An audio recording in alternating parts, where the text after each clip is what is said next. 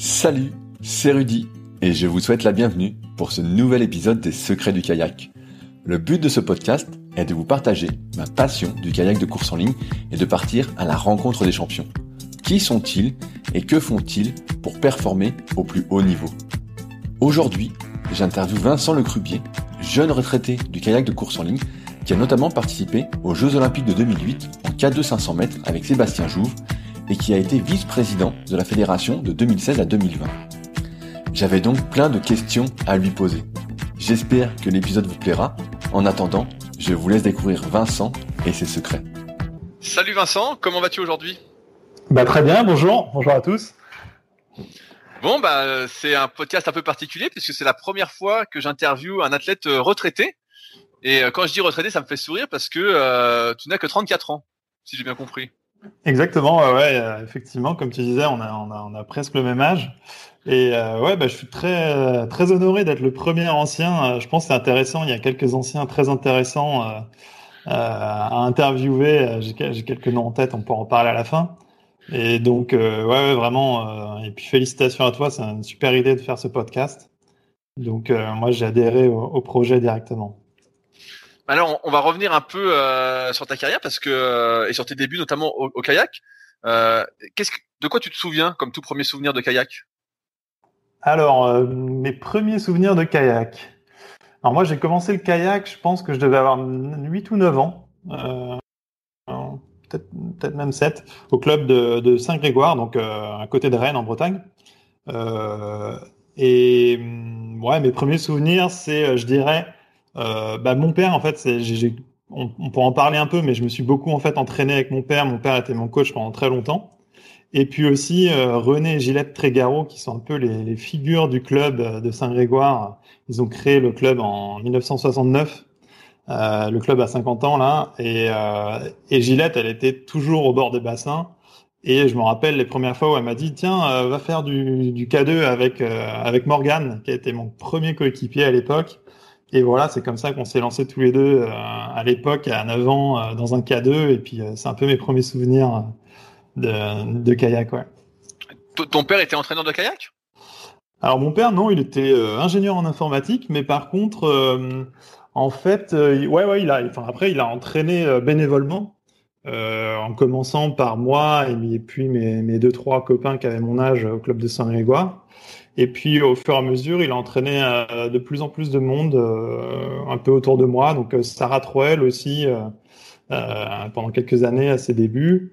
et puis Edwin Lucas. Enfin voilà, un peu tout, le groupe du club de Saint-Grégoire qui avait à, peu près mon âge.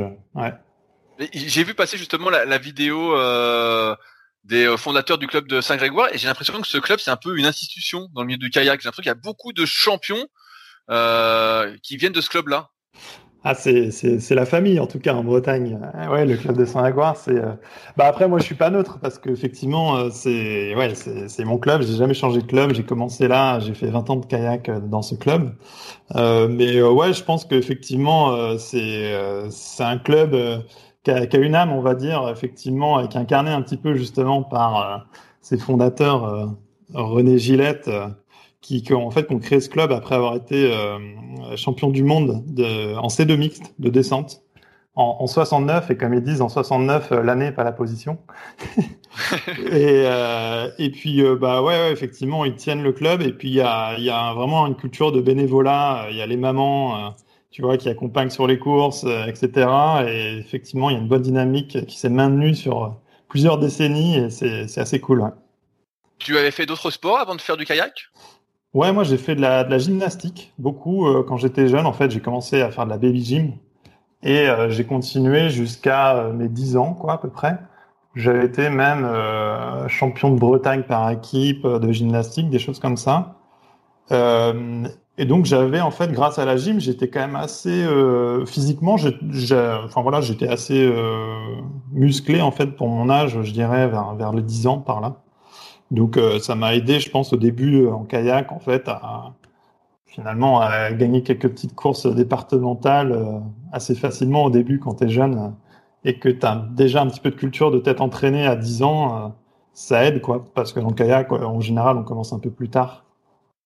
Et là, tu parlais de tes, tes premières victoires. Tu as rapidement gagné des courses en, kayak grâce à ce passé un peu sportif de gym Ouais, alors, ouais, effectivement, enfin, tu sais, en Benjamin, en, cadet, des choses comme ça, donc euh, très jeune, donc euh, ouais, j'ai gagné quelques petites courses euh, assez rapidement comme ça, mais pas forcément des, des, des, des, grosses courses. Mes premiers championnats de France, j'ai fait quatrième au pied du podium, donc tu vois déjà en minime, j'étais pas, j'étais pas le meilleur, tu vois, mais bon, ça, ça allait pas trop mal, quoi. C'est quand même pas mal quatrième au championnat de France euh, minime. On peut pas dire que ce soit. Euh, c'est. Certains diront que c'est la pire place, mais c'est quand même pas mal. c'est un bon début. Mais c'est vrai qu'effectivement, c'est peut-être la place qui m'a mis la, la niaque au début, euh, parce que quand tu fais deux fois, en plus, t'es deux fois quatrième, parce que sur, à l'époque, ça date du 500 et du 2000 mètres. J'étais deg, quoi, parce que j'avais fait deux fois quatre, zéro médaille. Donc c'est peut-être ça qui m'a motivé pour la suite. Quand, quand on est jeune, justement, qu'on a 9, euh, 10 ans, quelles sont les, distances en kayak en compétition? C'est les mêmes que pour les adultes? Alors ça, je saurais même plus te dire aujourd'hui parce que ça, ça a évolué pas mal en fait. En, 20 ans, moi c'était en 98 euh, que j'avais cet âge-là.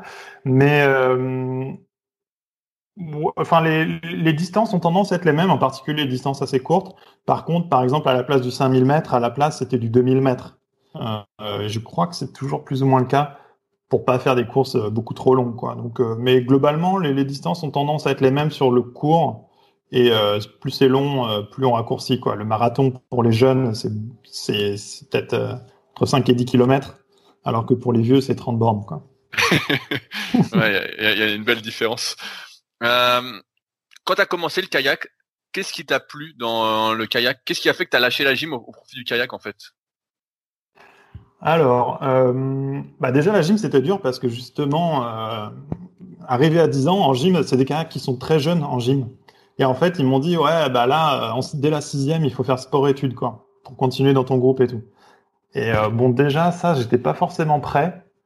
Euh, j'ai pas forcément envie de laisser tomber, euh, tu vois, l'école à moitié. Euh, j'avais l'impression dès la sixième quoi. Euh, et en plus, c'était dur. Je suis pas très souple de base. Physiologiquement, je, pense que les, les, gens de l'équipe de France me reconnaîtront. Je suis pas le plus souple. Et, en gymnastique, en fait, moi, je me rappelle, euh, mon, mon, coach en gym, il passait à chaque fois les fins de séance d'étirement. On était quatre dans mon groupe et il s'asseyait sur moi pendant le grand écart. Quoi. et puis voilà, c'était, euh, c'était, donc c'était quand même dur euh, physiquement. Il y avait ce côté-là. Et après, il y a surtout le côté qu'en kayak, moi, j'ai vraiment adoré bah, déjà le côté outdoor. Euh, voilà, le fait d'être à l'extérieur, ça, moi, c'est, j'adore le sport outdoor. Et puis le côté glisse aussi, euh, côté aquatique, glisse, etc. Euh, moi, c'est un truc que j'adore. Et, et, un autre, un dernier truc, c'est vraiment euh, en kayak. Moi, c'est le, c'est le seul sport où es, tu peux être euh, immergé dans le ciel, quoi. Quand, quand tu es en kayak de course en ligne sur un bassin, c'est un miroir. T'as un coucher de soleil, t'es es, refait, quoi. C'est trop bien. Et, et ça, c'est vraiment quelque chose, moi, que j'ai bien aimé dans le kayak dès le début et que voilà, t'as pas, t'as pas dans d'autres sports, quoi je vois exactement ce que tu veux dire. Tu es un peu seul au monde, euh, dans un calme euh, olympien. et puis en fait, euh, si tu payais mal, t'entends ta pagaie, mais sinon tu fuses quoi. ouais, ouais, c'est ça. Tu glisses, t'as as des reflets, c'est joli, t'es au frais. Enfin, c'est c'est plus sympa que que la gym. Moi, j'ai trouvé. Après, enfin voilà, c'est deux sports différents quoi. Les, les deux m'ont apporté. Dans quel, dans quel bateau on débute euh, quand on est euh, enfant? C'est directement des bateaux de course en ligne ou c'est des bateaux, euh, je sais pas, qui sont adaptés? Alors justement, je pense que ça dépend des clubs, mais moi justement, je Manon parlait un petit peu des différents bateaux, tu sais, de passer de la descente à la course en ligne, etc. Et moi, ça m'a rappelé que justement à l'époque où j'étais très jeune, que je commençais le kayak, dans mon club, il y avait trois grandes portes dans le hangar à bateau, tu vois. Il y avait une porte, c'était les bateaux de slalom et les bateaux plastiques. Une porte, c'était les bateaux de descente et une porte, c'était les bateaux de course en ligne. Et dans mon schéma mental, euh, un petit peu que j'avais quand j'étais petit, c'était commencer par le slalom. Alors, on n'avait pas de bassin de slalom, on avait toute petite vague, il n'y a rien à Saint-Grégoire, donc on n'est pas un club de slalom. Et donc, du coup, mais quand même, les débutants commençaient toujours en bateau plastique, après ils passaient en bateau de slalom.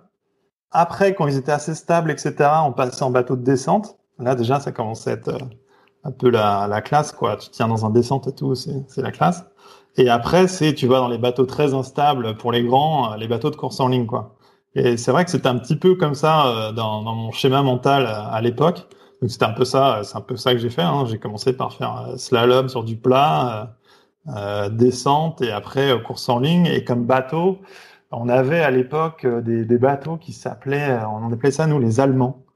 Euh, on appelait ça les bateaux allemands. Je sais pas c'est quoi le, leur vrai nom. Les Orions. Je pense que ça doit être plus ou moins des, des bateaux Orion. Enfin, c'est des trucs assez anciens, mais qui sont l'équivalent de euh, des Nelo. Euh, je sais plus comment ils s'appellent. Enfin, assez stable, quoi. Tu vois.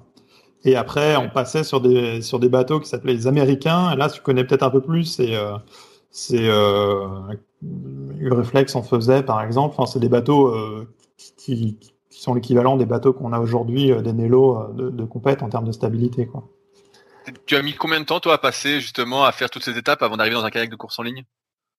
Euh, Ouais, bah, je m'en rappelle. Bah, en gros, euh, un Américain, j'ai la première fois que j'ai dû aller dedans vraiment en compète, je devais être euh, minime, minime 2, donc ouais, quand même peut-être 4-5 ans, quoi. Parce qu'en fait, de toute façon, quand tu es trop petit, tu es trop léger pour aller dans des bateaux comme ça. Donc, euh, quand tu es léger au début, tu es dans des bateaux d'enfants, de, de, de, en fait. Quoi.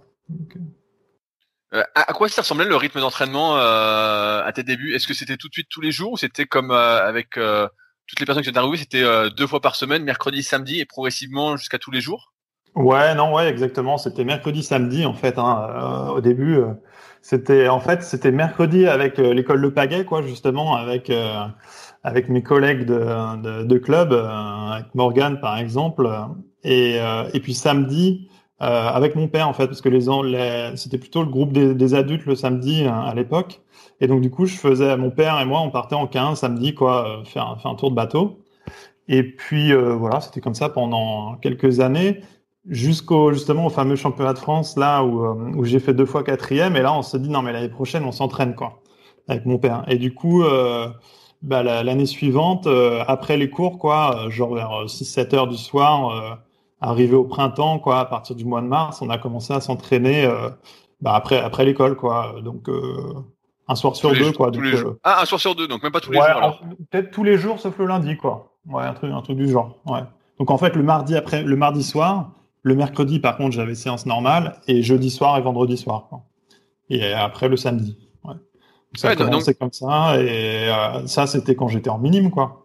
Et puis après, bah, petit à petit, euh, de rajouter des séances, en fait, euh, tous les jours de la semaine, surtout le week-end. Charger bien le week-end. Le, moi, mon lundi, ça a toujours été mon jour de récup, en gros.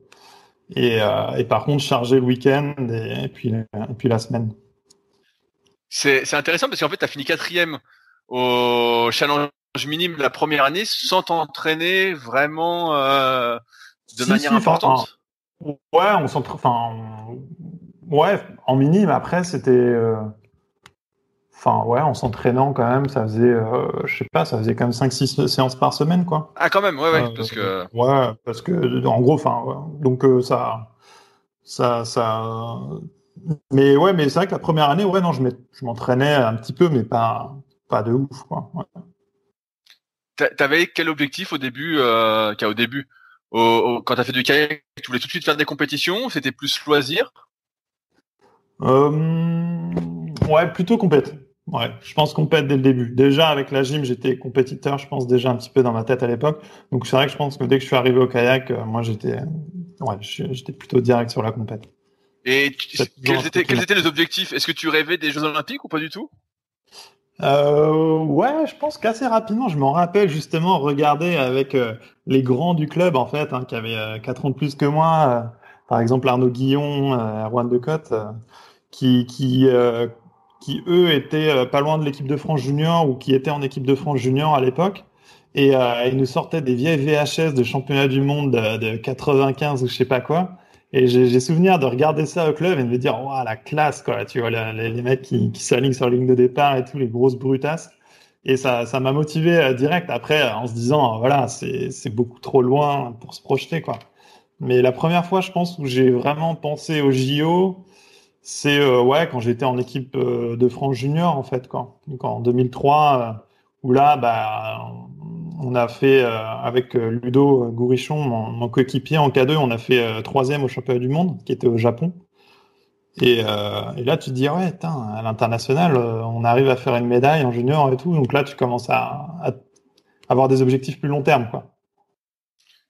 Mais c'était quelque chose que tu as vu venir progressivement quand même cette euh, cette, cette participation internationale et cette montée en, niveau ça s'est pas fait euh, ouais c'est ça ouais. Non non effectivement bah, en gros hein, avec euh, mon père et puis un peu le groupe d'entraînement de mon club effectivement on, commençait à s'entraîner plus en plus quoi on a commencé au début comme je disais quelques séances euh, par semaine et puis après c'est devenu ouais effectivement plutôt une séance vraiment tous les jours et puis quatre dans le week-end et puis avec le groupe du club qui, qui s'étoffait, quoi, on a, on a, fini par avoir un K4 euh, homme euh, de ma génération. Après, il y a les grands qui ont commencé à joindre notre groupe aussi. Enfin, on s'est un peu fusionné avec eux. Après, il y a, les filles aussi qui ont commencé à faire un groupe. On s'est vite assez retrouvés euh, vers 2004-2005 là, euh, quand j'étais moi junior et début senior, avec un groupe de, ouais, une bonne dizaine, une bonne quinzaine de personnes qui s'entraînaient vraiment sérieusement Vraiment, quoi. C'était presque un pôle, un pôle espoir, quasiment le, club de Saint-Grégoire à l'époque. Je, suis à chaque fois surpris quand je fais des interviews parce que, pour l'instant, à part euh, Manon qui est euh, du sud, tout le monde vient à peu près du nord de la France. Et euh, dans le nord de la France, tout le monde le sait, il fait super froid. Et je me dis, c'est le dernier endroit où on ferait du kayak, en fait. Et en fait, tout le monde fait du kayak dans le nord. Là, donc là, toi, t'es proche de Rennes. Je me dis, à Saint-Grégoire, et on, se les pèle, quoi. Et on fait du kayak et tout le monde se motive ensemble à faire du kayak. C'est assez original, non? Ouais, c'est vrai que bah, maintenant, euh, moi, j'ai effectivement, j'ai été après euh, 10 ans à Toulouse. C'est vrai que je me, dis pareil maintenant. Mais à l'époque, on se posait pas trop la question. Hein. Vraiment, euh, c'était pas trop le, sujet. Et puis, ouais, l'hiver, qu'il pleuve, qu'il vente ou autre, euh, on, allait s'entraîner. Et, et c'est quand même, c'est toujours encore aujourd'hui un truc que j'aime bien, en fait. C'est-à-dire que maintenant, quand il pleut ou il fait froid, j'ai un peu du mal à m'y mettre à y aller, tu vois, en gros, à aller changer et tout. Et par contre, une fois que tu es dedans, que tu t'es pris ta, bouffée d'eau dans la face, là, t'es es refait, tu passes en mode warrior et, euh, et, et c'est cool, quoi. Donc c'est finalement c'est pas trop une question qu'on se pose, mais c'est vrai que la course en ligne historiquement ça a été pendant longtemps un truc plutôt du nord quoi. Effectivement, euh, il y a beaucoup de clubs euh, qui sont plutôt dans le nord. Et euh, je sais pas trop pourquoi, mais je pense qu'il y a une histoire à l'époque avec les, les CAPS, qui, qui, a été en fait une initiative prise par la Fédé et le ministère pour développer le, le, kayak de course en ligne. Et je sais pas exactement pourquoi, mais ils ont commencé par le nord et euh, du coup c'est là que ça a pris euh, le plus rapidement, quoi. Ouais, mais j'ai l'impression que euh, tout le monde vient du nord ou presque et qu'il y a très, il y en a très peu qui viennent du sud, en tout cas à, haut niveau. Le, le sud, c'est plus le, le surf ski, on a l'impression. Ouais, bah, le sud, c'est plus le slalom, la descente, euh, la rivière dans les montagnes. C'est peut-être aussi parce qu'il y a moins de montagnes dans le nord. Donc on a plus de plat et donc donc les gens ils font du plat quoi. Mais effectivement, ouais, il y a clairement une différence assez marquée qui a peut-être tendance à s'estomper un peu ces dernières années, mais qui est encore très marquée. Mais à l'époque, il y avait rien dans le sud. Hein. Euh, le seul club du sud qu'il y avait, euh, c'était Bordeaux. c'était le plus au sud qu'il y avait et puis c'est tout quoi. Dans, mes souvenirs à l'époque. Euh, quand tu étais euh, jeune et que tu as progressivement évolué vers le haut niveau, comment tu as déterminé la distance qui allait devenir ta spécialité? Euh, Alors c'est peut-être là, je suis peut-être bien tombé ou je sais pas trop. Euh, mais moi, en fait, je pense que ma, finalement, la distance sur laquelle je pense que je suis plus à l'aise, c'est les 500 mètres. Et euh, je ne sais pas si c'est une cause, une conséquence ou pas, mais à Saint-Grégoire, si tu vas au club de Saint-Grégoire, c'est un canal qui est pas très large, qui fait 10 mètres de large. Et euh, il y a une ligne droite, parce que ça fait que des virages, il y a une ligne droite et elle fait 500 mètres. Et en fait, euh, et là, en fait, on partait. Enfin, c'est là qu'on s'entraînait pour la course, en fait, à chaque fois. C'est qu'on faisait nos séances là où le canal fait des tours dans tous les sens. Par contre, quand on faisait des séances de course, on tournait sur la ligne droite de 500 mètres en mode, euh, bah, on se mettait au bout, on faisait le 500 mètres là, et après récup, et on repartait. Quoi. Donc, euh, ça a été en fait la course. Pour moi, ça a été en fait 500 mètres. Quoi. Voilà, c'est la ligne droite, c'est on tire une bourse sur la ligne droite.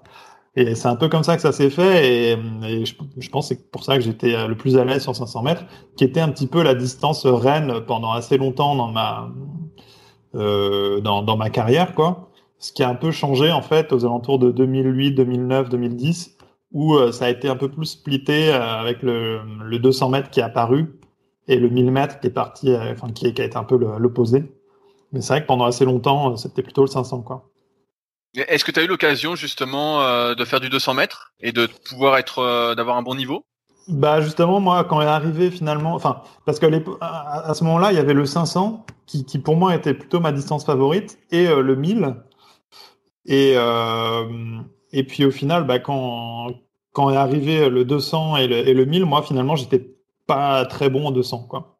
Euh, enfin, j'étais plutôt meilleur euh, proportionnellement en 1000 qu'en 200, donc du coup, je me suis orienté sur le 1000 quoi, quand, quand, quand ce, ce, cette espèce de split a, a, eu lieu là vers, vers 2009. Quoi. Donc, euh, ouais, j'ai essayé de faire du 200, mais j'ai jamais été très bon parce que j'ai jamais non plus. Euh, enfin, je me suis jamais entraîné pour et euh, je pense que physiologiquement, quand même, j'étais quand même plus meilleur sur le, sur le 1000. Quoi. Je, je, par exemple, en aérobie, j'ai toujours été plutôt pas mal en aérobie. Quoi. Tout à l'heure, tu disais que tu n'avais pas voulu continuer la gym pour le simple fait que tu devais aller en sport-études pour continuer. Euh, et je crois savoir que tu as eu une scolarité importante, on va y revenir.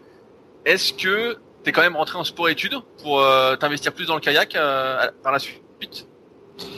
Eh ben non, au final, moi, j'ai jamais eu de, scolarité aménagée euh, jusqu'à. Enfin, si, j'ai commencé à avoir une scolarité aménagée quand j'étais à bac plus 4, quoi. Mais, euh, mais à part ça, non, j'ai finalement j'ai toujours suivi un cursus euh, scolaire euh, normal. Euh, donc ce qui ce qui est peut-être un peu surprenant, quoi. Mais euh, je pense que j'ai eu des bonnes conditions aussi. C'est-à-dire qu'en fait, bah, comme je disais, mon père m'entraînait, ce qui fait que finalement j'étais niveau logistique, c'était assez facile, quoi. C'est-à-dire qu'après les cours, je rentrais chez moi et puis bah là, on pouvait aller direct s'entraîner. Euh, y a, le club est pas loin de chez moi, mon lycée est pas loin de chez moi, ce qui fait que ça, ça a facilité pas mal, ce qui fait que j'ai quand même pu m'entraîner euh, correctement, etc., sans avoir d'horaire aménagé ni rien, quoi. Et comment tu faisais quand il y avait des stages ou des regroupements équipe de France, euh, alors que tu avais cours et que tu n'avais ouais. pas d'emploi du temps aménagé?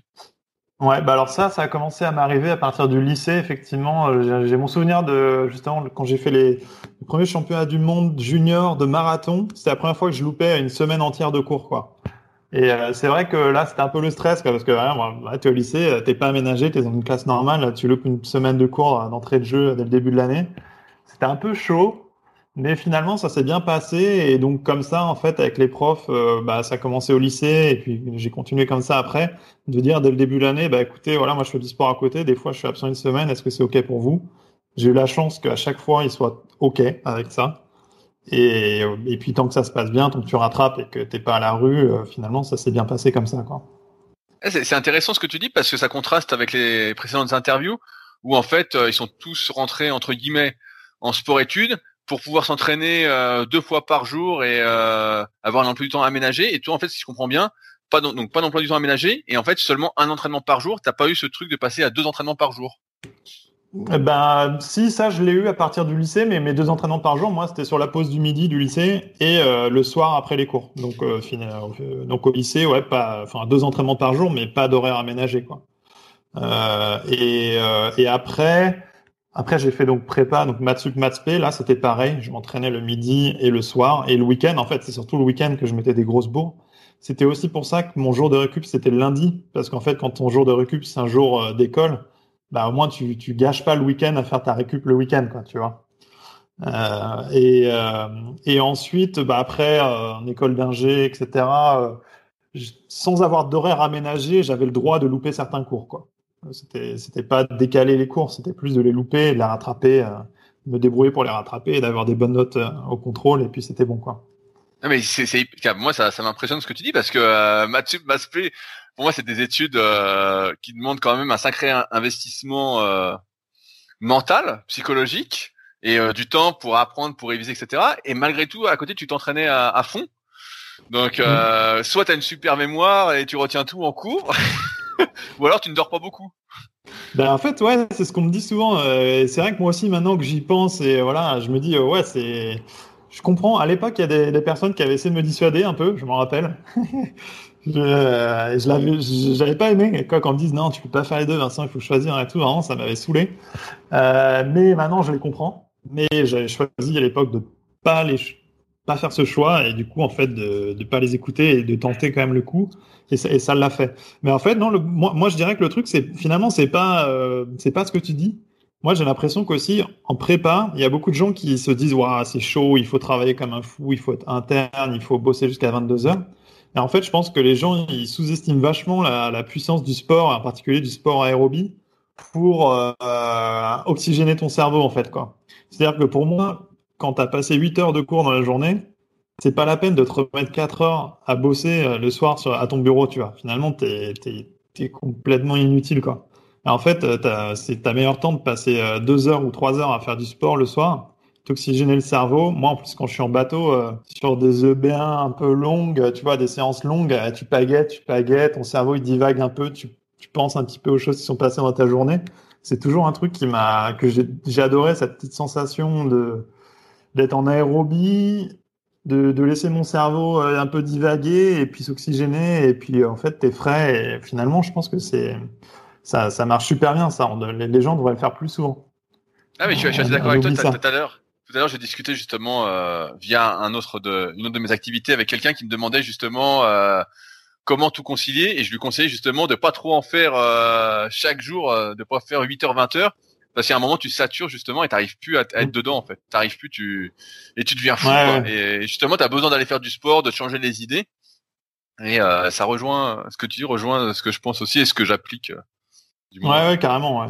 Et, et, finalement, je le vois hein, parce que c'est genre j'ai jamais eu de problème en cours et tout quand quand, quand je m'entraînais, ça s'est toujours bien passé malgré, là, ouais, ça donne l'impression que c'est chargé, etc.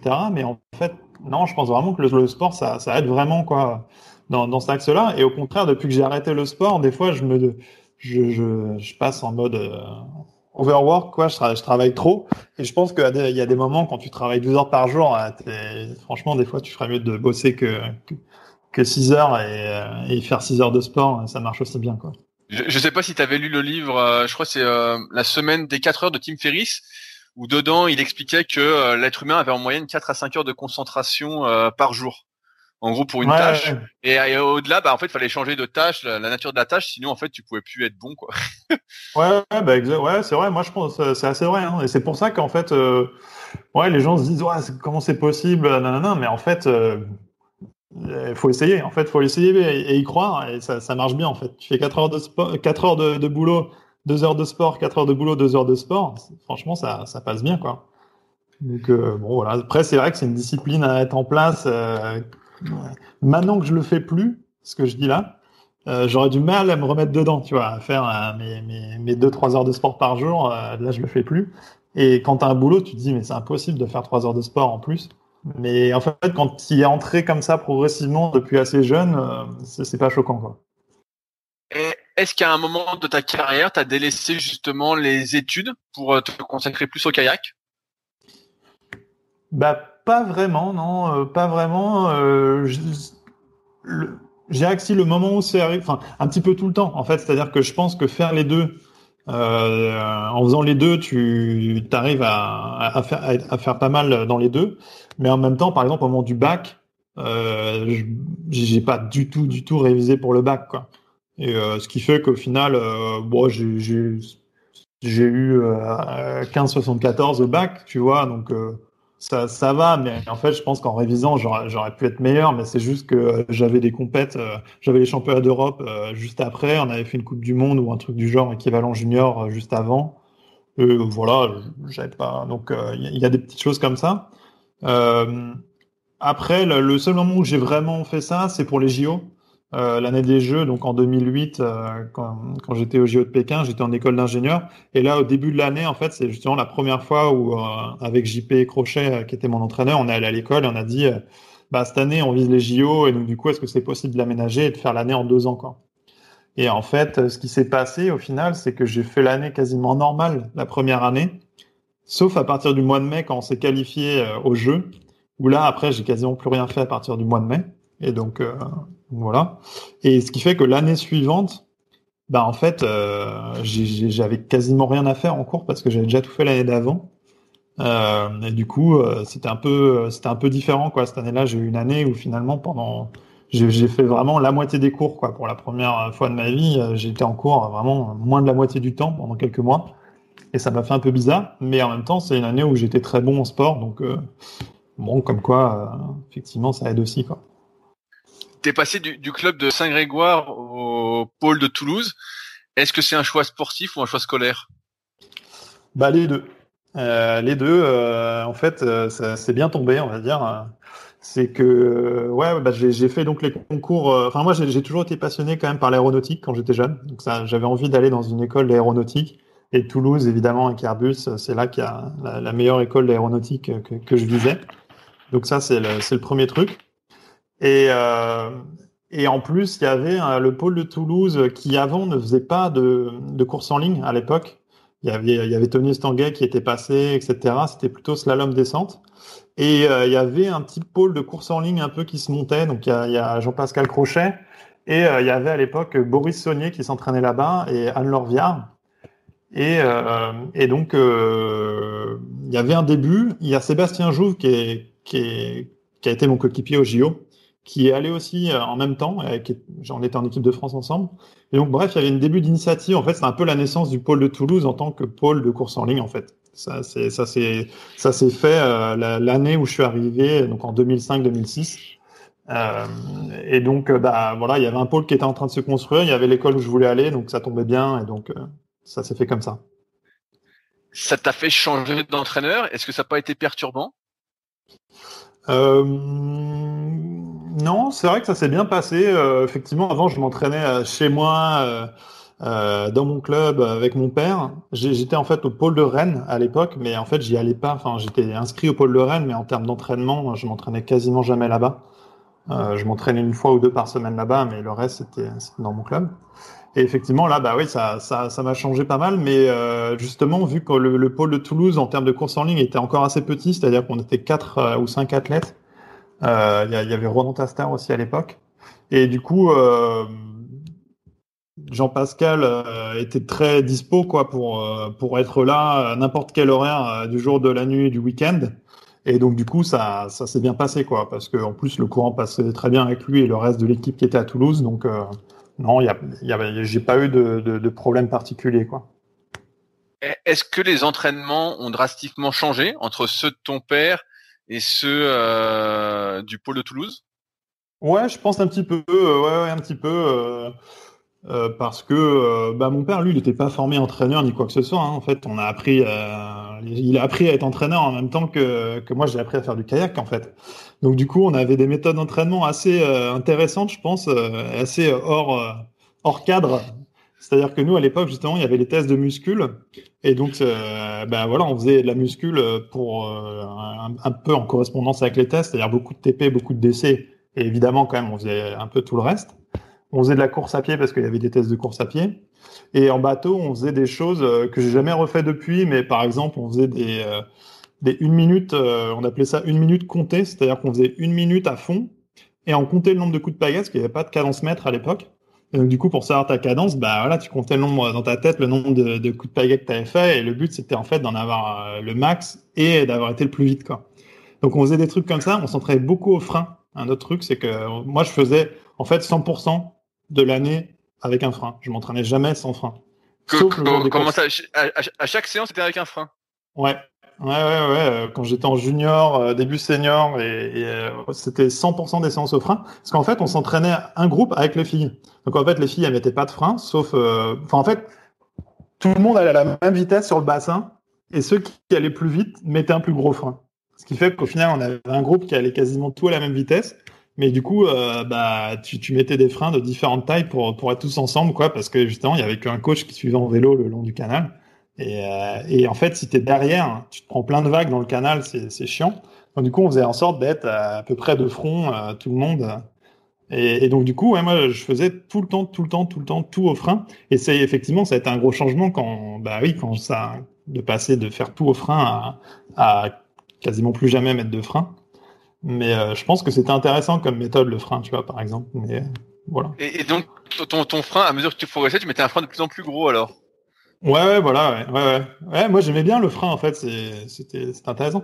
Mais donc en fait c'était intéressant pour la force musculaire, mais du problématique et je pense que c'est quelque chose qui a fait que j'ai progressé quand j'ai arrêté de faire 100% de mes séances au frein, c'est qu'en termes de vélocité, bah du coup tu t'as pas cette, euh, enfin le frein ça, ça fait travailler la, la, vélocité quoi. Donc euh, Donc voilà, c'était intéressant de, de, de, changer un peu de pratique, etc.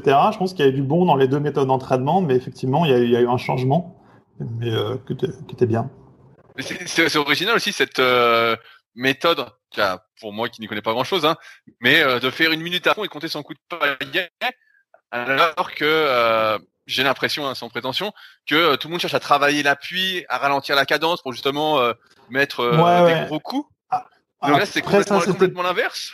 Après ça, c'était pas systématique. Hein. Ça, en vrai, c'était plus un éducatif qu'on faisait. de, je vais te dire, une fois par semaine, on faisait ce genre de choses, mais c'est pas systématiquement qu'on faisait qu'on faisait ça. Hein. Mais c'est voilà, c'est ce genre de choses. Après, sinon, c'était des ouais des 500 mètres à fond. Si un truc qu'on faisait aussi beaucoup, c'était, euh, je sais pas, ça te parle si je te dis EC, endurance de course, on appelle ça. Dans, ouais.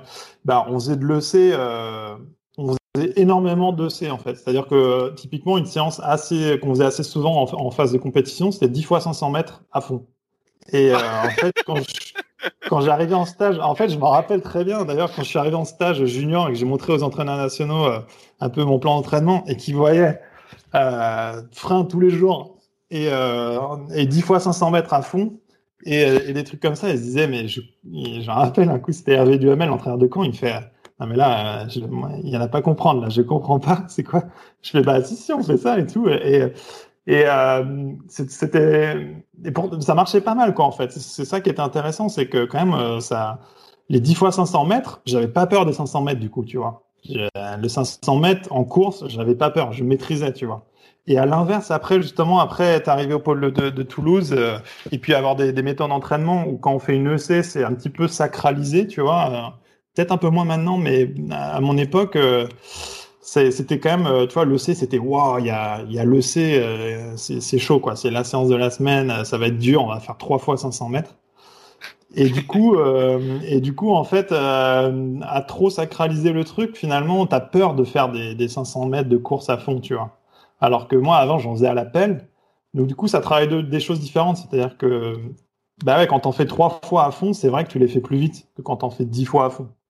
Donc, tu travailles des choses différentes au niveau neuromusculaire, etc.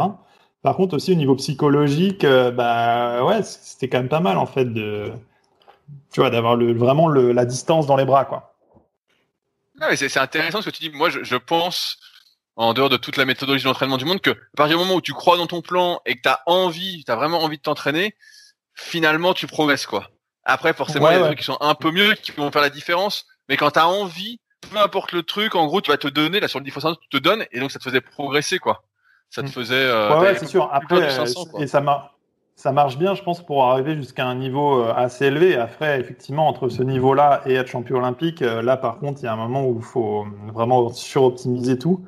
Mais c'est vrai que je pense qu'au début, quand tu es assez jeune euh, et que tu as envie et que euh, tu as, voilà, as des gens motivants autour de toi, euh, ça, ça marche pas mal. Et, donc, quand tu es arrivé à Toulouse, ton entraînement finalement était moins fatigant Vu que tu avais moins de frein, moins de. Ça, glissait plus? Bah, ça, ouais, ça glissait plus. Après, du coup, je me suis retrouvé quand même avec justement Sébastien Jouve, qui à l'époque était le, le, meilleur français, et il est resté quand même assez longtemps. Euh, avec euh, Boris Saunier qui était aussi en équipe de France. Enfin, ouais, je suis passé de, euh, de mon club où je m'entraînais avec mon frein, mais avec avec mes coéquipiers de club. À ouais, direct là, il y avait du niveau. Donc en fait, je peux pas dire que c'était moins fatigant parce que quelques souvenirs quand même de, de, faire des séances avec Seb où on se tirait la bourre parce que tous les deux on était assez compétiteurs. Et donc ouais, ouais, même sur les séances de B1, la cadence montait pas, mais l'appui y était quoi. Donc je peux pas dire que c'était moins moins intense. Est-ce que tu étais le plus jeune du groupe en arrivant? Ouais, ouais, ouais, j'étais le plus jeune du groupe en arrivant. Euh, ouais, ouais. Est-ce que, est que, ça a fait un peu de rivalité en tant que plus jeune? Tu voulais peut-être, euh, là tu dis avec Sébastien Jouve, tu voulais tenir tout le monde, etc. Et peut-être qu'ils voyaient pas d'un bon oeil le petit jeune qui voulait prendre leur place? Ouais, alors d'un bon oeil ou pas, je je sais pas trop, mais c'est vrai qu'en plus moi, effectivement, je pense j'ai été toujours assez compétiteur et euh, et donc ouais, euh, à l'entraînement par contre, j'ai intégré rapidement hein, que le but c'était pas de gagner l'entraînement, etc. Hum, ou du moins de pas gagner tous les entraînements. Mais par contre, les entraînements qui comptent un peu, euh, ouais, ouais, on se tirait la bourre. Effectivement, moi, j'étais dans ma tête pendant assez longtemps j'étais le plus jeune. C'est vrai que pendant tout mon début euh, senior, par exemple, par exemple, j'ai quasiment pas fait de compète moins de 23. J'ai été directement euh, dans l'équipe senior. Enfin, dès ma première année senior, en fait, j'ai fait, euh, fait les coupes du monde senior, etc. Euh, voire même les championnats d'Europe senior, ouais, dès ma première année. Donc, dans ma tête, pendant assez longtemps, j'étais le plus jeune et ça me donnait pas mal la niaque de d'essayer d'être un peu le challenger, quoi. Ouais. Et je vois sur ton palmarès que tu as quand même fait les championnats d'Europe junior en 2004. Ouais, ouais. Euh, ouais, ouais, bah, effectivement. C'est euh, juste après, si je dis pas de conneries, en 2005 que tu es directement entré en senior. Donc, euh, ouais. Donc, ouais, à, 19 ans, tu étais direct en senior, quoi, alors. Ouais, voilà, ouais, ouais. ouais, Euh, effectivement, euh, ouais, bah, je, championnat d'Europe junior, donc ma, ma, deuxième année en junior, c'est là que j'ai enfin, été double vice-champion d'Europe junior et double vice-champion du monde junior en marathon, la même année à 15 jours d'intervalle c'est là que euh, j'ai vraiment fait mes, premiers gros résultats internationaux et ce qui, ce qui m'a un peu motivé pour la suite. Effectivement, l'année suivante, j'ai été quasiment direct en, équipe euh, senior. Euh, et voilà, ça, après, j'en suis pas trop ressorti jusqu'à jusqu'à la fin. Quoi. Euh, tu parlais du, du marathon. Est-ce que c'est courant pour quelqu'un qui fait du 500 mètres et du 1000 mètres d'aller sur le marathon? Euh, ouais, demande à Cyril Carré. Je sais pas si tu l'as déjà interviewé bientôt, mais euh, ouais, ouais. Ouais, ouais, à l'époque, euh, enfin, j'ai arrêté ça après, vers 2008, j'ai arrêté. Mais, euh, mais au début, ouais, je faisais du marathon aussi. J'ai fait course en ligne et, enfin, ouais, ouais, vitesse et marathon pendant assez longtemps en parallèle, comme Cyril. donc ouais, ouais, ça, ça se faisait. En fait, le c'est resté comme ça longtemps le marathon. Le marathon, ça a arrêté d'être comme ça. Euh, il, y a, y a quelques années, euh, les Kayacom, vraiment, il y a eu un groupe, euh, un super groupe en marathon avec Quentin Urban, Stéphane Boulanger, Edwin Lucas, Jérémy Candy, qui se sont dit, vas-y, on crée une équipe de France de, de, de marathon. Et, vraiment, ça a séparé. Il y a vraiment des mecs qui se sont spécialisés en marathon. Mais c'est vrai qu'avant, pendant longtemps, c'était les mecs de la ligne qui voulaient, qui faisaient du marathon, en fait. Il y avait un peu ce côté-là. Ouais. Ok, ah, intéressant. Ah, je, vais revenir sur les Jeux Olympiques. Euh, est-ce que tu pensais euh, faire les Jeux Olympiques en 2008 ou est-ce que ça a été une surprise? Je sais que les sélections sont assez euh, difficiles. Bah, est-ce que c'était quelque chose que tu attendais C'était mon objectif. Ce qui est sûr, c'est que c'était mon objectif, en tout cas de cette année-là. Par contre, c'est vrai que, enfin, je m'en rappelle, j'avais un article dans le journal qui datait de 2004 où c'était écrit Vincent Lecrubier rêve de Chine. Donc c'était quatre ans avant. Et je m'en rappelle à l'époque, ouais, c'est comme il disait dans le journal, j'en rêvais, mais c'était loin de. Donc en fait, au début de l'Olympiade, clairement, euh, c'était un objectif lointain que je pensais pas réalisable. Et au final, euh, à la fin de l'Olympiade, bah ouais, je suis arrivé en position où euh, bah, finalement j'étais pas trop mal chez les seniors. J'étais euh, j'étais pas du tout le premier euh, en France, hein, mais mais du coup j'ai quand même eu la chance du coup de faire un K2 avec Sébastien Jouve. Et là, on est arrivé, on n'avait pas fait les quotas l'année d'avant. Mais par contre, bah, là, il y avait le rattrapage euh, européen à, Milan en 2008. Et euh, donc là, en, en, finale, on fait euh, une course. Enfin, moi, j'avais trop kiffé cette course. Mais bon, au final, on doit faire cinquième ou un truc du genre, mais qui nous qualifie pour les Jeux. quoi.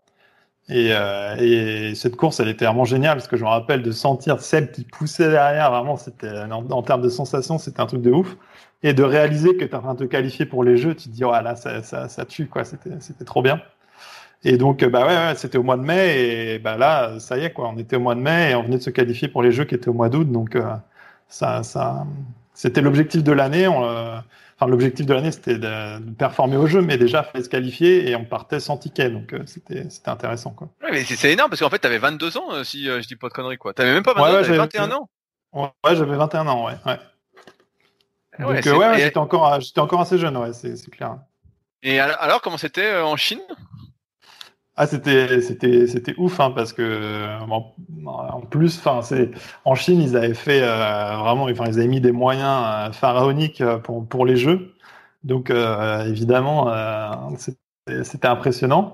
Après, moi ce que j'en tire des jeux, c'est c'est quand même que bah t'es là pour performer, t'es pas là pour faire du tourisme quoi. Donc on n'était pas là à la cérémonie d'ouverture, on était en train de s'entraîner au Japon à ce moment-là, on l'a regardé à la télé. Euh, voilà, on est arrivé sur le bassin, on était focus. Euh, en fait, les jeux. Après, été. Euh, j'étais entre guillemets remplaçant pour Londres, c'est-à-dire j'étais si jamais Cyril se blessait très longtemps en avant, j'aurais pu éventuellement remplacer Cyril pour Londres. Et du coup, j'y étais en spectateur et c'était vachement plus sympa. Parce qu'en fait, en tant que, en, tant que, en tant qu'athlète, c'est, c'est, les focus, c'est, c'est une compète presque comme les autres, avec, euh, avec par contre du, de la pression médiatique et ton cœur qui bat à fond quand tu vois les caméras, etc. Euh, mais, euh, mais ça passe très vite, quoi. C'est, ouais, c'est, j'en ai des, j'en ai des super souvenirs, mais des flashs en fait, plus que tu vois de, du tourisme. Est-ce que tu es content du résultat? Euh, Bah non, parce que c'est frustrant en fait. Euh, bah, après, dans le sport, de toute façon, c'est t'apprends à perdre. Hein. donc euh, moi, c'est c'est aussi un des trucs que j'ai vraiment adoré dans le sport, c'est que ça t'apprend à gagner, mais surtout ça t'apprend à perdre et à pas à te démonter quand tu perds. Mais je me rappelle que ouais, à l'arrivée, tu fais bon bah voilà, on était on était dégoûté quand on était allé au ponton on était trop énervé parce qu'en plus, euh, à la mi-course, on était pas mal en fait. Enfin, ce qui s'est passé, c'est qu'il y avait les Espagnols à côté de nous qui étaient pas forcément trop attendus. On attendait peut-être plutôt les Allemands. Et les Espagnols ont fait un départ de dingue. Et du coup, euh, nous, on s'est un petit peu enflammé à aller voir devant. Donc, on est parti aussi euh, à fond, quoi. Ce qui fait qu'en fait, à la mi-course, on était deuxième. Et on a payé ça dans la fin de course. on en, vraiment sur la fin, on, on en a chié. Et du coup, on finit septième, quoi.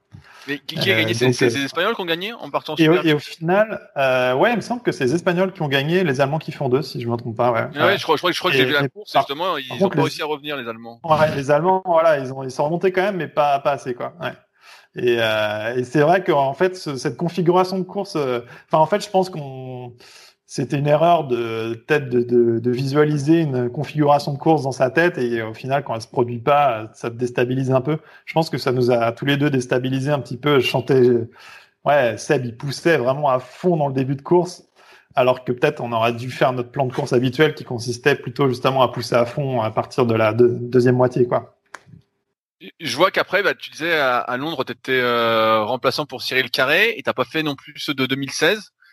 Est-ce que c'est frustrant de ne pas avoir refait les jeux? Est-ce que euh, qu'est-ce qui t'a manqué pour refaire les jeux? Euh, Bah ouais, c'est frustrant évidemment. Bah, ce qui nous a manqué, c'est qu'en 2012, euh, il y a deux choses. C'est que on devait faire un quota en K4 l'année d'avant. Et euh, en fait, en 2011, le K4, ça a été un peu particulier parce qu'au début, j'étais pas dedans. J'étais J'étais en, en, K2 euh, avec Cyril et en fait ils n'ont pas performé pendant l'année donc ça c'est au dernier moment en fait j'ai été mis dans le K4 euh, pour faire les quotas olympiques. Euh, C'était au mois de juillet pour faire les quotas au mois d'août et en plus il y avait euh, donc dedans il y avait euh, il y avait Sébastien Jouve et Arnaud Ibois qui avaient un projet de faire du K2 200 parce qu'ils commençaient à être très bons au K2 200 à ce moment-là. Ce qui fait que bah ouais dans le, dans le K4 on a je sais pas si c'est la préparation tardive ou quoi ou autre, mais euh, on n'a on pas fait le quota en K4 en 2011. Et, euh, et après, on avait un rattrapage l'année des Jeux où là, j'étais en K2 avec euh, Philippe Collin.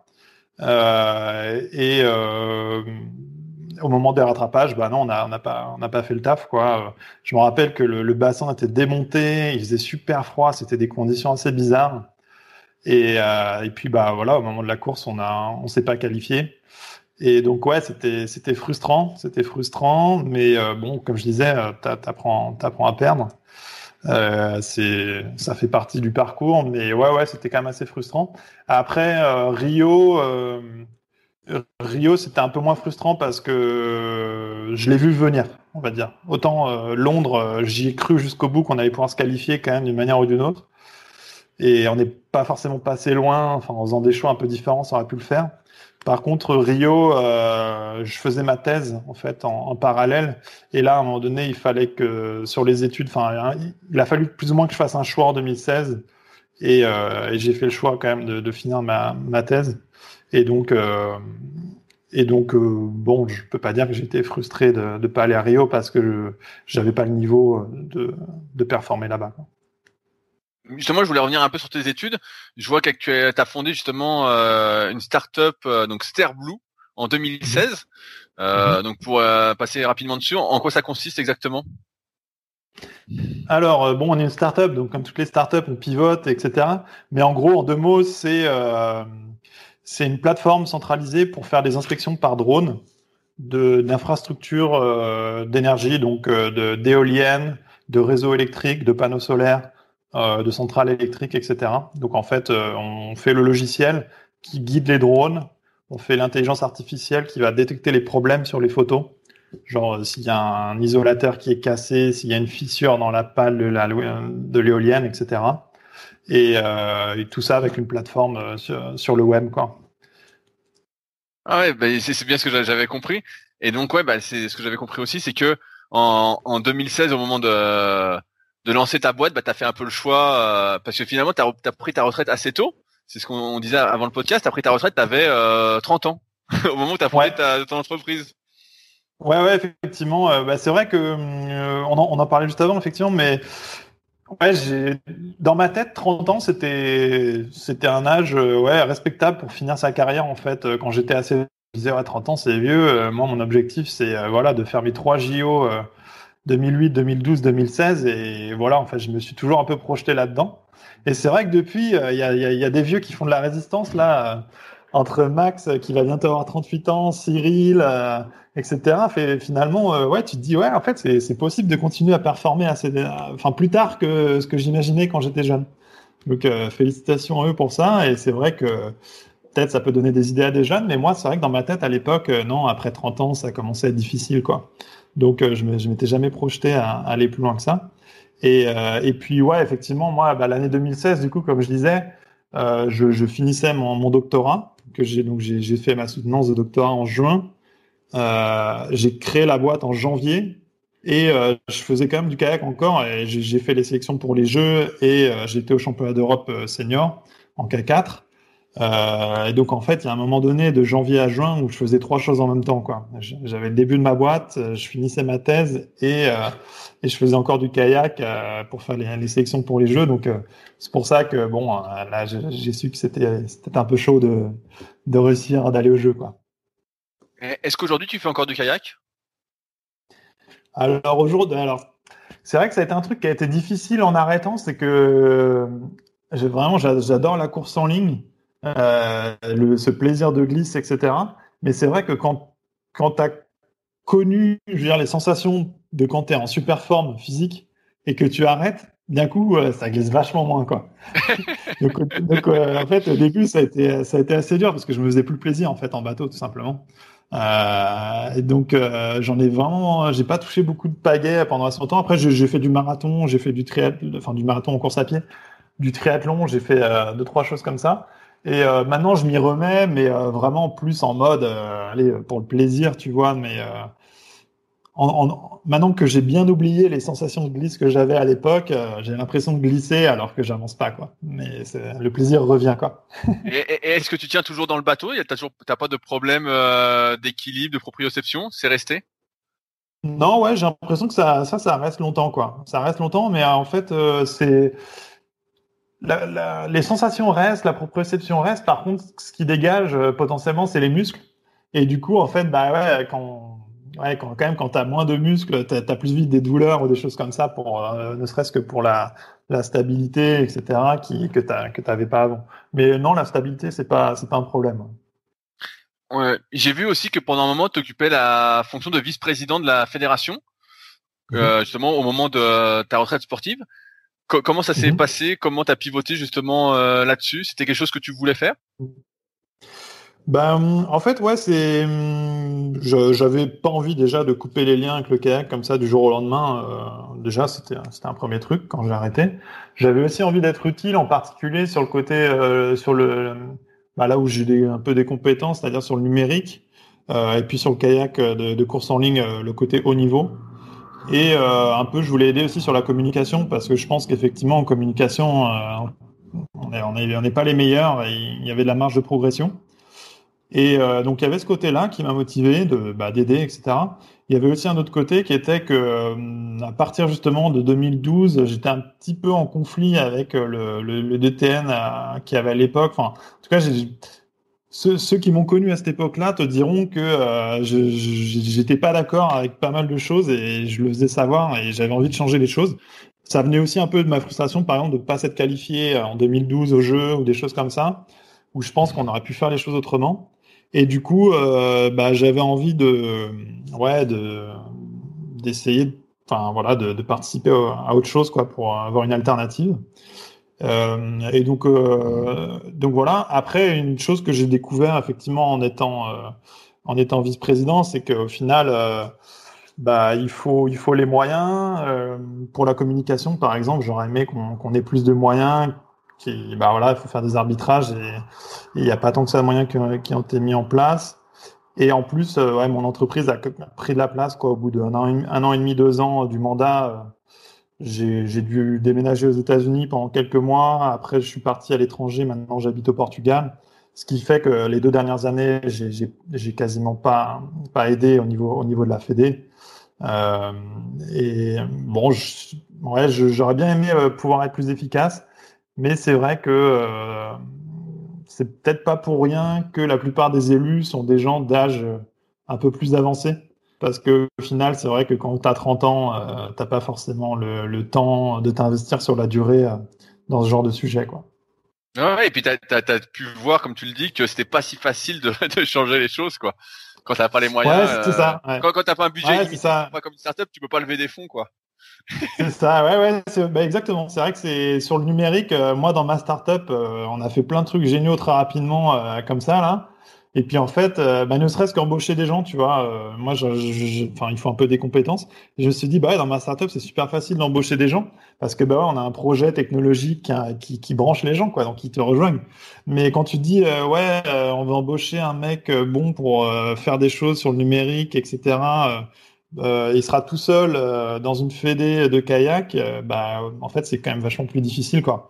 Et ouais, ouais, bah, j'ai appris des choses. Donc, je remercie vraiment les gens euh, qui, m'ont fait confiance là-dessus et qui ont été là, et Jean Zungrana en particulier, et tout, euh, qui ont été là. J'espère pouvoir apporter deux, trois petites pierres à l'édifice, mais, euh, mais clairement, euh, bon, c'était plus une expérience formatrice pour moi que j'ai pas révolutionné la, la, FFCK, malheureusement, comme j'aurais pu aimer, mais voilà. je voulais reparler un petit peu d'entraînement. Euh, toi qui es, même si c'est pas vraiment le cas, tu es l'ancienne génération, euh, est-ce que tu as vu des évolutions sur l'entraînement au fil des années? Euh, Vu que tu resté 10 ans à, Toulouse, si je dis pas de conneries, est-ce que tu as vu une mhm. évolution en, termes d'entraînement entre tous les nouveaux qui sont arrivés, etc. Est-ce que euh, ton entraînement, toi, a évolué au fil des années, justement, en restant là-bas? Euh, ouais, bah en fait, je pense que euh, ouais, le, le, truc le plus marquant pour moi, ça a été l'arrivée du 200 mètres en fait qui a fait qu'on est passé de tout le monde s'entraîner plus ou moins de la même manière pour les mêmes distances à une vraie spécialisation. Avec d'un côté le 200 mètres des, des sprinters euh, qui euh, au final euh, bah, faisaient quasiment plus du tout d'aérobie mais euh, travaillaient énormément la vélocité etc et, et, des millers de l'autre côté qui travaillaient l'aérobie en fait les, les, les sur le 1000, on est resté sur des méthodes d'entraînement euh, quand même assez proches de ce qui se faisait avant quand il y avait le 1000 et le 500, alors que le 200, ça a inventé un peu une nouvelle, une nouvelle méthode d'entraînement. Donc euh, ouais, j'ai vu des choses changer à ce niveau-là. Euh, il y a eu aussi, euh... enfin ouais, il y a, plein de choses qui ont, changé, euh, ça, ça c'est clair. de plus en plus de recherches. Enfin, moi, je suis très branché aussi science, évidemment, que ce soit sur le côté. Enfin, moi, j'ai pas mal bossé aussi sur le côté mécanique, etc. du, du kayak mais aussi sur le côté physiologique, etc. L'INSEP a apporté quand même pas mal de, R&D sur ces sujets-là. Donc, il y a, pas mal d'approches qui, qui, sont là pour optimiser vraiment à 100% la perf, quoi, qui avant était un petit peu moins fondée euh, scientifiquement. Est-ce que tu peux euh, nous lancer deux, trois pistes de ce qui ressort de tout ça? Sur, euh, sur l'entraînement, tu veux dire? Ouais, ouais, sur l'entraînement. Euh... Je sais pas, qu'est-ce que tu veux euh, Des pistes sur ce qui a changé, tu veux dire? Ouais, bah, comme tu disais que par exemple l'INSEP a apporté pas mal de choses. Ouais. Euh, tu t'es intéressé à la mécanique, etc. Euh... Ouais. Bah, qu'est-ce que tu as appris exactement? Bah, par exemple, un des sujets, moi, qui, euh, ceux qui me connaissent euh, savent que j'ai bossé pas mal dessus, euh, c'est la, la, mesure, ne serait-ce que la mesurer, par exemple, les mouvements du bateau. à l'époque, on n'avait rien, on n'avait même pas de GPS au tout début. Après, il y a le GPS qui est apparu. Après, on a commencé à faire avec un petit truc qui est sorti vers 2010, qui s'appelle le Minimax, qui est un accéléromètre et des gyroscopes, en fait, qui sont montés dans le bateau. Ça, c'est des technos qui sont apparus grâce au téléphone portable, en fait, au smartphone et qu'on a pu mettre dans les bateaux et du coup traquer 100 euh, fois par seconde tous les mouvements du bateau, tu vois. Et, euh, et donc grâce à ça, en fait, à chaque course euh, à partir de 2010, tous les bateaux, on sait exactement tous les mouvements qu'ils ont fait. Euh, on a même pu, par exemple, faire des enregistrements et après faire de la simulation numérique euh, bah, de, de l'hydrodynamique, tu vois, autour du bateau pour optimiser les formes des bateaux, la répartition des poids, les gouvernails, etc. Euh, et donc ça, c'est un truc qui est apparu ouais, dans les années 2010 euh, que moi j'ai vraiment adoré parce qu'en tant qu'ingénieur dans l'aéronautique, euh, c'est très proche. Et il y a plein de choses à, à travailler là-dessus et j'aurais bien aimé qu'on continue à pousser ça. Par exemple, pour la compatibilité des, des gens en équipage. Tu souvent on dit ouais, ces deux personnes en équipage ça va bien, ces deux personnes-là ça va pas. On sait jamais trop pourquoi. Alors qu'en fait, je, moi, je suis persuadé qu'en analysant les, les, tu vois, les mouvements accélérométriques des deux personnes, chacune dans leur K1, en fait, tu vois sur les courbes que les courbes ont la même forme ou pas. Et donc, en fait, tu peux savoir que deux personnes, ça va aller bien en K2 parce qu'ils vont aller en K2, ils auront l'impression d'être tous les deux dans leur K1, ça va être génial. Alors que deux personnes, tu vois des courbes en opposition, et ben en fait, oui, tu les mets dans un K2, ils ont l'impression d'être en opposition et ils galèrent et ça et ça va pas quoi. Donc à ce sujet-là, moi j'ai vraiment aimé sur toutes les nouvelles techniques de mesure, euh, dans les pagaies aussi, des capteurs de force, etc. En fait, une fois que tu as toutes ces données, tu peux vraiment faire beaucoup de choses qui sont très intéressantes et il y a eu des choses de fait. Euh, donc ça, c'était très intéressant. Après, il y a aussi le côté euh, nutrition, quoi. L'INSEP a fait beaucoup de choses en termes de nutrition. Alors après, en fait, ce qui est compliqué au niveau scientifique, je trouve, dans le sport de haut niveau, c'est que pour faire des études scientifiques sur les choses, savoir si ça marche, en général, il faut une population, une grande population tu fais des statistiques sur 10 000 personnes, tu vois que oui, il y a 5% d'amélioration en faisant ceci ou cela, et c'est intéressant. Le seul problème, c'est que le sport de haut niveau, par définition, c'est l'inverse. C'est vraiment l'élite de l'élite. C'est très peu de gens, en fait, qui, qui, qui, qui, sont en compétition pour gagner. Et donc, tu peux pas, en fait, faire de statistiques, etc. Et donc, c'est un peu le, problème qu'il y a assez souvent dans, dans, dans, ces études qui sont faites. C'est que c'est toujours un peu difficile de savoir la, la réalité qu'il y a derrière, mais il y a beaucoup d'initiatives qui sont faites dans les crêpes aussi, hein, aux crêpes de Toulouse par exemple, euh, il y a des gens qui étudient pas mal ça. Donc ça peut être de la nutrition, de, sur l'entraînement aussi, hein, que faire en muscule, euh, que travailler, est-ce qu'il faut faire de l'excentrique ou pas, de la vélocité, etc. Et donc il y a quand même des, des, des, choses qui sont, enfin vraiment qui se rationalisent et qu'on commence à apprendre, qui avant étaient des intuitions, maintenant deviennent des, des réalités un peu plus argumentées. Et c'est intéressant quoi. Donc, donc, toi, tu as vu des évolutions de sur le comment? Sur la forme des bateaux et la forme des pagaies grâce à ces données-là euh, ouais, ouais, bah ouais, carrément. Euh, par exemple, on a fait, euh, on a fait vers 2016 là justement. Euh, c'est Jean-Pascal Crochet qui, qui, avait géré ça un petit peu. on avait interagi avec des départements du CNRS sur justement la simulation numérique. Donc, par exemple, ces accéléromètres, on a, on a enregistré les mouvements du bateau réels dans la vraie vie, tu vois, grâce à ces accéléromètres sur un 200 mètres. Après, on a mis ça dans les modèles qui ont été simulés euh, par les supercalculateurs du CNRS. Et, euh, et en fait, tuner le modèle pour obtenir des, des, courbes identiques dans la simulation que dans la vraie vie. Et à partir de là, tu te dis, OK, bah maintenant, dans la simulation, on va modifier la forme du bateau légèrement et voir si ça va plus vite. Et, euh, et, en fait, ça, ouais, il y, y, a des études qui ont été faites, euh, il y, y, a des choses vraiment intéressantes là-dessus. Et c'est ce que fait aussi Nelo, hein, le constructeur de bateaux. Je sais qu'ils font beaucoup d'études euh, de, de, ce style. Et ça, oui, c'est clair que c'est des choses qui n'existaient pas avant. Quoi. Maintenant, c'est monnaie courante de faire ce genre d'études. Alors que en 2000, euh, les bateaux ils étaient shapés à la main, le mec avec sa cale à poncer sur un bout de mousse, et ils étaient même pas symétriques, quoi. Donc, donc c'est ouais, ça change. Et ça, ça c'est ça, c'est intéressant, quoi. C'est vraiment, euh, c'est assez, assez, ouf. Et sur, en fait, sur la biomécanique, la nutrition, euh, etc., qui sont des sujets que moi je maîtrise un peu moins, mais qui m'intéressent quand même. C'est un petit peu pareil, en fait. Euh, avant, c'était ouais, bois du jus de betterave, je sais pas quoi, c'est cool.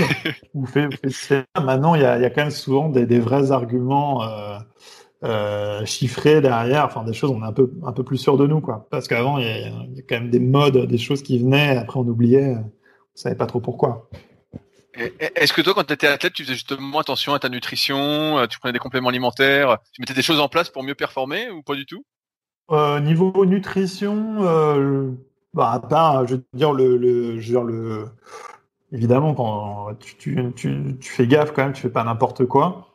Euh, mais euh, je pense pas que j'étais l'élève modèle en termes de nutrition, quoi. Clairement, je, en faisant aussi du 1000 mètres et de l'aérobie, etc. Moi, j'ai jamais pris un pet de gras j'étais plutôt dans les plus secs en termes de, pourcentage de masse grasse, alors que je pense qu'en vrai, euh, j'ai l'impression que j'étais pas forcément celui qui mangeait le mieux, quoi.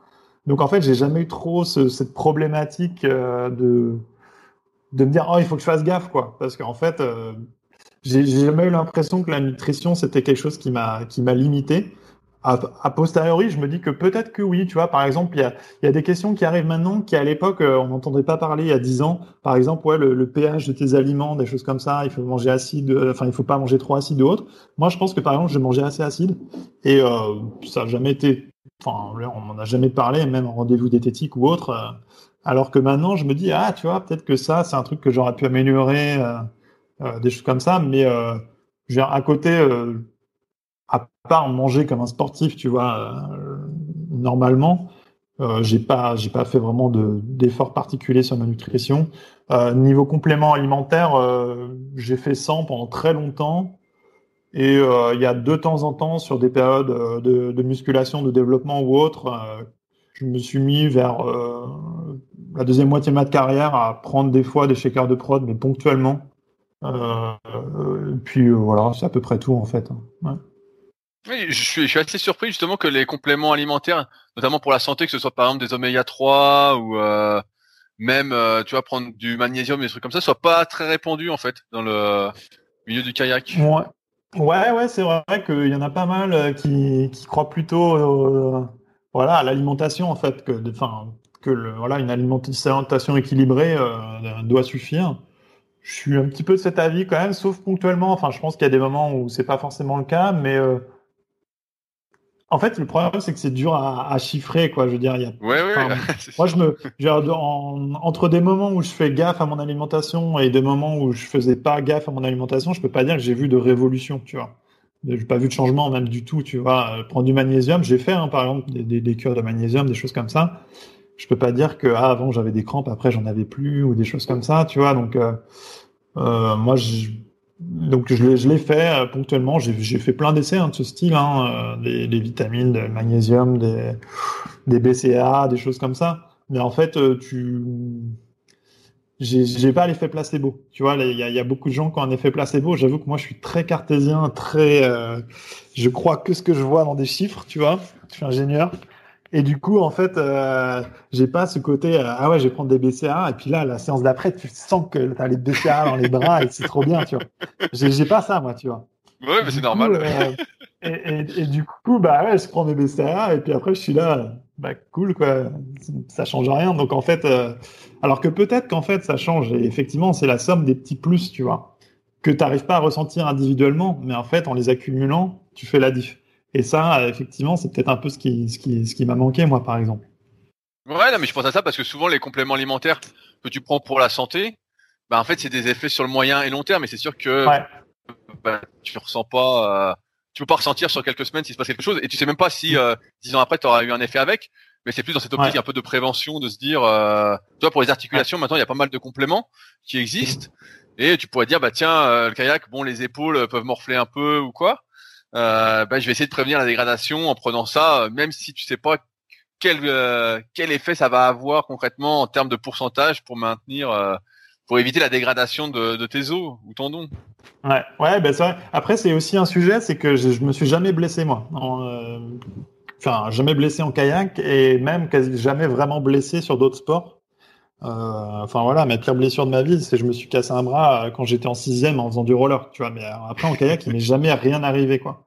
Donc du coup, c'est vrai que j'ai, ouais, ça, ça, ça, joue effectivement. Je pense quand tu t'es blessé, par exemple Maxime Beaumont, je pense il, il a gagné vachement euh, là-dessus, là même en psychologique et en professionnalisme, je pense, parce qu'il a été blessé pas mal à l'épaule dans les années justement au début, moi quand j'étais en 2005-2006, quand j'étais début senior. Et euh, à l'époque, il était un peu dans le dur euh, suite à des blessures et des choses comme ça. Et euh, je pense que ça l'a vachement formé. Et justement, maintenant, il laisse rien au hasard. C'est une machine, je pense, en partie grâce à, des leçons qu'il a tirées à ce moment-là. Et moi, bah, j'ai pas eu ça, tu vois. Donc, ouais, effectivement, sur la, je peux pas dire que sur la diététique, c'était mon cheval de bataille, quoi. Euh, tout à l'heure, tu parlais un peu de muscu. Toi, à ton époque, il y avait justement les fameux tests qui n'existent plus euh, aujourd'hui. Et donc, je suis un peu curieux de savoir euh, quels étaient exactement ces tests. Ouais, bah, c'était simple. Hein. pendant assez longtemps, ça, ça a été. donc, il y avait deux choses. il y avait la muscule et la course à pied comme test généraux. Après, il y avait, il y avait en, kayak, il y avait du 200 et du 1000 mètres, si je me souviens bien. Euh, et après, il y avait donc euh, en PPG, il y avait euh, un 5000 mètres en course à pied, voilà, départ groupé, 5000, voilà. Et en muscule, force max. Donc, bah voilà, tu passes devant les, les coachs nationaux et tu, tu, fais ta force max en tirade planche et développé couché. Et pareil, le 2 minutes. Donc, 2 minutes en FE. Donc là, avec 50 et 55 kilos, où tu fais le max de rep, quoi. Et donc c'était ça, les, tests, euh, de manière assez immuable pendant quasiment dix ans, ça a été ça. Euh, et euh, bon, clairement, je pense qu'on s'en sort très bien sans aujourd'hui. C'était c'était pas forcément incontournable, mais moi je trouve ça ça a pas fait de mal, en tout cas dans les clubs, etc. À une époque où la communication n'était pas ouf au moins, tu vois, bah nous voilà, du coup on faisait du développé couché, du tir à planche et de la, muscule générale. Euh, on faisait de la course à pied. Enfin, du coup, ça forçait tout le monde à être à un niveau physique qui était euh, qui était pas trop mal quand même quoi. Après, il, fallait quand même avoir la présence d'esprit de pas optimiser pour ça quoi, parce qu'il y avait quand même quelques spécialistes qui, qui faisaient que ça et après ils étaient mauvais sur tout le reste. évidemment, c'est pas pas idéal quoi. Ça, ça, ça, donnait quoi les temps de kayakiste aux 5000 mètres en course à pied?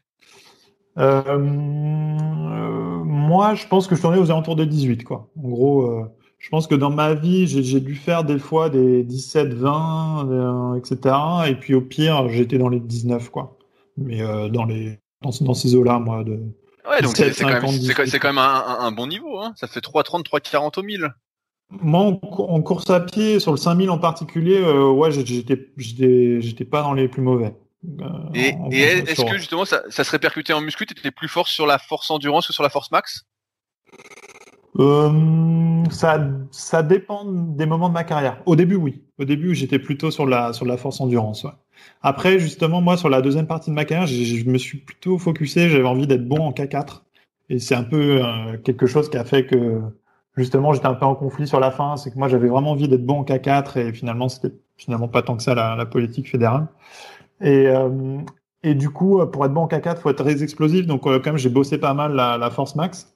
Et donc, du coup, en force max, en particulier en DC, je sais pas pourquoi, j'ai toujours été meilleur en développé couché euh, qu'en qu tirade, quoi. Donc, euh, j'étais quand même un peu Monsieur Peck à un moment donné. Et je sais pas trop pourquoi, parce que j'entraînais les deux de la même manière, mais euh, clairement meilleur en, développé, quoi. Ça, tu peux donner un, un, chiffre pour dire c'est quoi meilleur pour toi? Tu faisais quoi 10-15 kilos de plus? Euh, non, non, bah, par exemple, mes max, c'était, euh, je suis monté à 155 en, en DC et euh, en tirade planche, euh, mon max, euh, ça a dû être peut-être 120 ou 125 en grand max dans ma vie, quoi. Ah oui, t'avais une, belle, avais une, belle, une belle différence. Bah, le problème en tirade, c'est aussi que tu, tu peux, tu peux soulever 155 et, et, arriver à quelques centimètres de la planche, tu vois. Mais c'est les derniers centimètres qui sont injouables. ouais, bien, sûr. Ah, c'est les deux, trois derniers centimètres que... tu touches pas, quoi. ouais, voilà. Et là, là, ça vaut le coup d'avoir de la vélocité justement dès le début pour jouer sur l'élan. Et moi, justement, niveau vélocité, je pense que c'est un truc qui me manquait. C'est pour ça que j'ai pas été très bon en, en 200 mètres, quoi.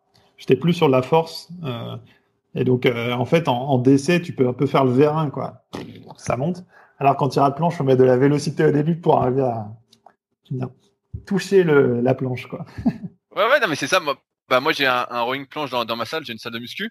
Et euh, ceux qui n'en ont jamais fait, bah, ils sont toujours curieux d'essayer. Et à chaque fois, je leur dis, bah, tire fort dès le début, sinon tu toucheras jamais en haut, quoi. Ouais, ouais, c'est clair, c'est clair. Mais pour ça, l'exercice de tir à planche, c'est un petit peu bizarre hein, quand je, je, trouve au final. Mais bon, euh, ouais, c'est c'est comme ça, quoi. Ouais, c'est pour ça que je pense que c'est du kayak. C'est quand même sacrément différent. Ouais, ouais c'est pour ça que je pense que c'est quand même bien de ne pas mettre l'accent que sur le tirage de planche et de développer faire un petit peu tous les ateliers parce que clairement, euh, ça ressemble plus au kayak de faire un peu tous les groupes musculaires que, voilà, juste ces deux, quoi. Ouais, ouais, moi j'ai pas l'impression qu'il y a un, gros transfert euh, dessus. On voit que tous les champions entre guillemets ont un très bon niveau sur les deux exercices, mais c'est pas, pas, les plus forts qui sont les plus rapides. Euh, oui, voilà, c'est ça, Tu peux avoir des brutes en développé couché en tir à planche, pour autant ils avanceront pas en bateau, quoi. Et, à l'inverse, il y, y, a des gens très très bons qui, par exemple Arnaud Ibois, qui, qui était une fusée en bateau. Euh, il, a, il, a, il a toujours été euh, bon en muscule, mais je veux dire, c'est pas lui qui a claqué des 170 en, développé. Euh. Donc, donc ouais, ouais, c'est clairement, c'est bien surtout d'avoir une musculature équilibrée et, et, avoir de la vélocité, quoi. Mais, mais vous, à l'époque, comme il y avait les tests, vous vous entraîniez plus spécifiquement pour alors? C'était moins une musculation globale, comme c'est mal le cas non, Non, non, non. Ouais, je pense que c'était moins global que maintenant. Pour autant, on faisait pas que du développé et du tir de planche, mais euh, ouais, ça avait quand même. Euh, je pense que typiquement sur une séance de muscule classique, à un moment donné, c'était peut-être euh, la moitié du temps qui était passé sur des développés et des tir de planche, quoi. Et, et, la moitié du temps, voire moins, des fois, sur le reste. Alors qu'aujourd'hui, je pense pas que ce soit le cas. À mon avis, ils équilibrent un petit peu plus, quoi. Est-ce qu'à l'époque, on faisait les cuisses? Avec Sarah, on a parlé qu'il y avait un peu ce débat-là. En, de faire les cuisses ou pas. Est-ce que euh, toi, dans ta génération, on faisait les cuisses en muscu pour le kayak ou on disait que c'était du poids mort? Plutôt, euh, ouais, team poids mort, Plutôt, ouais, plutôt poids mort. ok, euh, mais, mais, mais, non, mais quand même, je suis d'accord. En fait, tu le sens, il hein, y, a, y, a, y, a, des courses où à la fin, tu as mal aux cuisses. Bon, bah là, c'est qu'il te manque des cuisses, quoi. Mais, mais globalement, ouais, c'est vrai que moi, j'ai jamais eu trop des grosses cuisses. Hein. Euh, je me rappelle aussi avec Seb Jouve, euh, quand on était dans le K2, on était tous les deux des, des tétards, quoi, avec des toutes petites jambes. Euh, et, et ça le faisait bien quand même. Mais bon, il faut des cuisses, mais on fait pas du vélo non plus, quoi. En termes d'ampli, autant en termes de force, il y en a beaucoup, mais on a les jambes presque tendues et on a très peu enfin, on a, on a de l'amplitude quand même dans les mouvements des jambes, mais finalement pas tant que ça. Donc, il y a besoin d'en faire, mais c'est pas autant que du, pas autant que le reste, quoi. Quand j'ai interviewé, ça quand j'ai interviewé Léa, elle m'a dit que euh, chez beaucoup de filles, c'était le, euh, le facteur limitant. Elles avaient beaucoup d'entre elles les cuisses qui congestionnaient euh, et qui montaient en lactate. Est-ce que toi, de ce que je comprends, c'était pas le point faible? C'était quoi le, point limitant pour aller plus vite? Moi, je pense que c'est la vélocité et la force sur les dorsaux. À mon avis, pour moi personnellement, c'était plus ça ma, ma, limite. C'était clairement pas les pecs. je pense pas que c'était les jambes. Euh, je pense pas que c'était les jambes. J'ai fait pas le siège tournant et après on avait le siège Téflon aussi. Euh, euh, Pôle Toulouse, c'était un peu la mode. On l'a fait beaucoup. Moi, j'ai toujours eu ça. Euh, c'est un siège avec du Téflon dessus pour vraiment bien glisser sur le siège. Donc les jambes travaillent, mais je peux pas dire que ça c'est vraiment été le problème. Et après, ça peut être aussi des petits muscles. Moi, j'ai eu assez souvent des courses inter où finalement c'était des, des choses genre le psoas qui, qui, enfin, qui me brûlait vraiment à la fin de la course, tu vois. Euh, donc des petites choses comme ça que j'ai travaillé, mais je pense que globalement, euh, ouais, plutôt de la, la, vélocité sur les, vrais muscles du kayak, quoi, en fait. C'est marrant ce que tu dis sur le Teflon parce que j'en ai acheté il y a deux jours. suite au conseil de, de Guillaume que j'interviewais juste avant toi. Et j'ai pas pu le tester encore sur l'eau parce que là, chez moi, il neige. La dernière fois, j'ai eu la paillette qui a, gelé sur l'eau, donc euh, j'étais un peu dégoûté. Et donc j'en ai, j'ai testé ça sur l'ergomètre, et c'est vrai que ça glisse. C'est vrai que là, euh, sur l'ergomètre, j'arrivais pas à glisser, et là tout de suite, là tu glisses. Là, tu sens que ça va. C'est vraiment bien. Enfin, moi, j'adore vraiment le Teflon. L'inventeur de ça, c'est Seb Jouve. Je peux me tromper, mais pour moi, c'est lui qui a inventé ça, parce qu'à une époque, euh, on faisait du siège tournant. vers 2005-2006, là, tout le monde avait ça. enfin, par exemple à Toulouse, on avait tous ça, siège tournant. Mais ouais, c'est pas pareil. Il y avait aussi, on avait récupéré un coup un siège, euh, je sais plus, étranger. C'était pas un siège tournant, mais vraiment le siège était splitté en deux parties avec des roulettes comme des, sièges d'avion. Donc en fait, tu la fesse droite euh, sur ses roulettes et la fesse gauche sur ses roulettes, tu vois, et tu pouvais. Euh, c'est un peu comme un siège tournant, mais plutôt en translation, quoi. Et c'était pas mal. Et, et là, Seb a commencé à mettre du téflon sur ses sièges et et ça s'est pas mal répandu comme ça suite à ça. Quoi. Et moi, je suis toujours resté là-dessus. Euh, toujours ma petite mousse avec le téflon posé sur le siège et ça glisse bien. Ce qui fait qu'en fait, tu transmets rien par le siège, quasiment tu transmets tout par les pieds. Et ça donne du coup la possibilité d'avoir l'amplitude au niveau du siège, quoi, de la rotation. Je peux te demander avec quoi tu fixes le papier de téflon sur le siège? Euh, nous, c'était euh, scotch double face, euh, deux points de scotch double face. Quoi. ok. juste ça. Un à l'avant, un à l'arrière, euh, au milieu, c'était juste ça. Je, me, je, me je, me demandais parce que pour l'instant, je la pose sur mon siège d'ergomètre. J'ai fait deux séances avec et je me disais, ça bouge un peu. comment je vais le fixer? Ouais, il faut pas que ça, faut pas que ça bouge. Donc, soit scotch double face, soit il y a des, des mousses qui collent bien. Et après, tu as les plis aussi. Quoi. Au début, tu as des plis. Et en fait, les plis à force, euh, je sais pas, s'usent, euh, font que euh, finalement ça, ça se passe bien, quoi. Euh, tu vois, je parlais d'ergomètre. Est-ce que c'est un truc que vous faisiez vous à l'époque? J'ai l'impression que c'est pas très populaire dans le milieu du kayak, alors que je vois beaucoup d'étrangers, du moins sur les réseaux sociaux aujourd'hui, qui en font pas mal l'hiver. Est-ce que toi, t'en as fait pas mal Pas du tout? Euh, Non, jamais au grand jamais. J'ai jamais fait d'ergomètre. Enfin, non, j'ai. Mon utilisation de l'ergomètre était anecdotique. C'est en muscu des fois pour travailler deux trois choses, mais vraiment euh, jamais fait. Euh. Je pense qu'il y a clairement dans les pays nordiques ils ont beaucoup parce que bah, de toute façon euh, l'eau elle est gelée quoi, donc il faut en faire. Mais c'est vrai que non, à part ça, on en fait, on en fait pas beaucoup. Moi, la philosophie, ça a été toujours, et puis même dans mon entourage, les gens que j'ai côtoyés, etc. Le plus, c'était plutôt que bah ouais, t'es mieux dehors sur un vrai bateau que que dans un ergomètre, que dans une salle à transpirer, etc. À Toulouse aussi, euh, il fait pas trop froid, donc euh, ça va. Enfin, je sais pas. Mais c'est vrai que moi, ouais, non, j'ai jamais fait d'ergomètre. J'avais même plutôt la peur de me déformer le geste ou de perdre des sensations. Enfin, moi, j'ai j'ai toujours apporté aussi pas mal d'importance quoi au, au, feeling de l'eau quoi. Je sais pas si ça te parle mais oui oui ça, ça je l'ai pas mais ça me parle. Euh, et, peut-être un petit peu trop, c'est vraiment euh, moi même de changer de pagaie, enfin entre deux pagaies exactement pareilles du même modèle etc. Mais une qui est un an plus vieille que l'autre, elles ont un peu changé. Il y en a une qui est plus souple. Déjà ça me ça me je sentais la différence et après ça ça ça, c'est pas que ça te perturbe, mais tu te dis pour performer au maximum, il me faut sept pagaies, quoi. Parce que je sais que là, elle est parfaite. Alors euh, du coup, passer sur un ergomètre qui bouge pas, euh, avec une, un manche de paillet complètement différent, etc. J'avais plutôt l'impression de me, pourrir mes sensations, tu vois. Alors qu'en fait, je pense que c'est bien en fait de, de, de, varier un peu plus les exercices. Mais, euh, mais ouais, il y a, y a peut-être une histoire de zone de confort, etc. Où en fait, tu te dis euh, non, je veux être absolument optimal. Et en fait, tu restes dans ta zone de confort, alors que l'ergomètre, ça te fait clairement sortir de ta zone de confort. Quoi. Oui, ben, euh, tout le monde dit que c'est plus dur psychologiquement, mais euh, moi j'en ai, mm. beaucoup fait, j'en ai un dans mon salon, donc euh, j'en fais mm. souvent en hiver. Et j'ai pas l'impression que ce soit. C'est sûr que c'est pas comme on disait tout à l'heure, où tu es au milieu d'un lac avec le soleil, t'as pas de bruit, mm. t'as rien, c'est pas du tout pareil.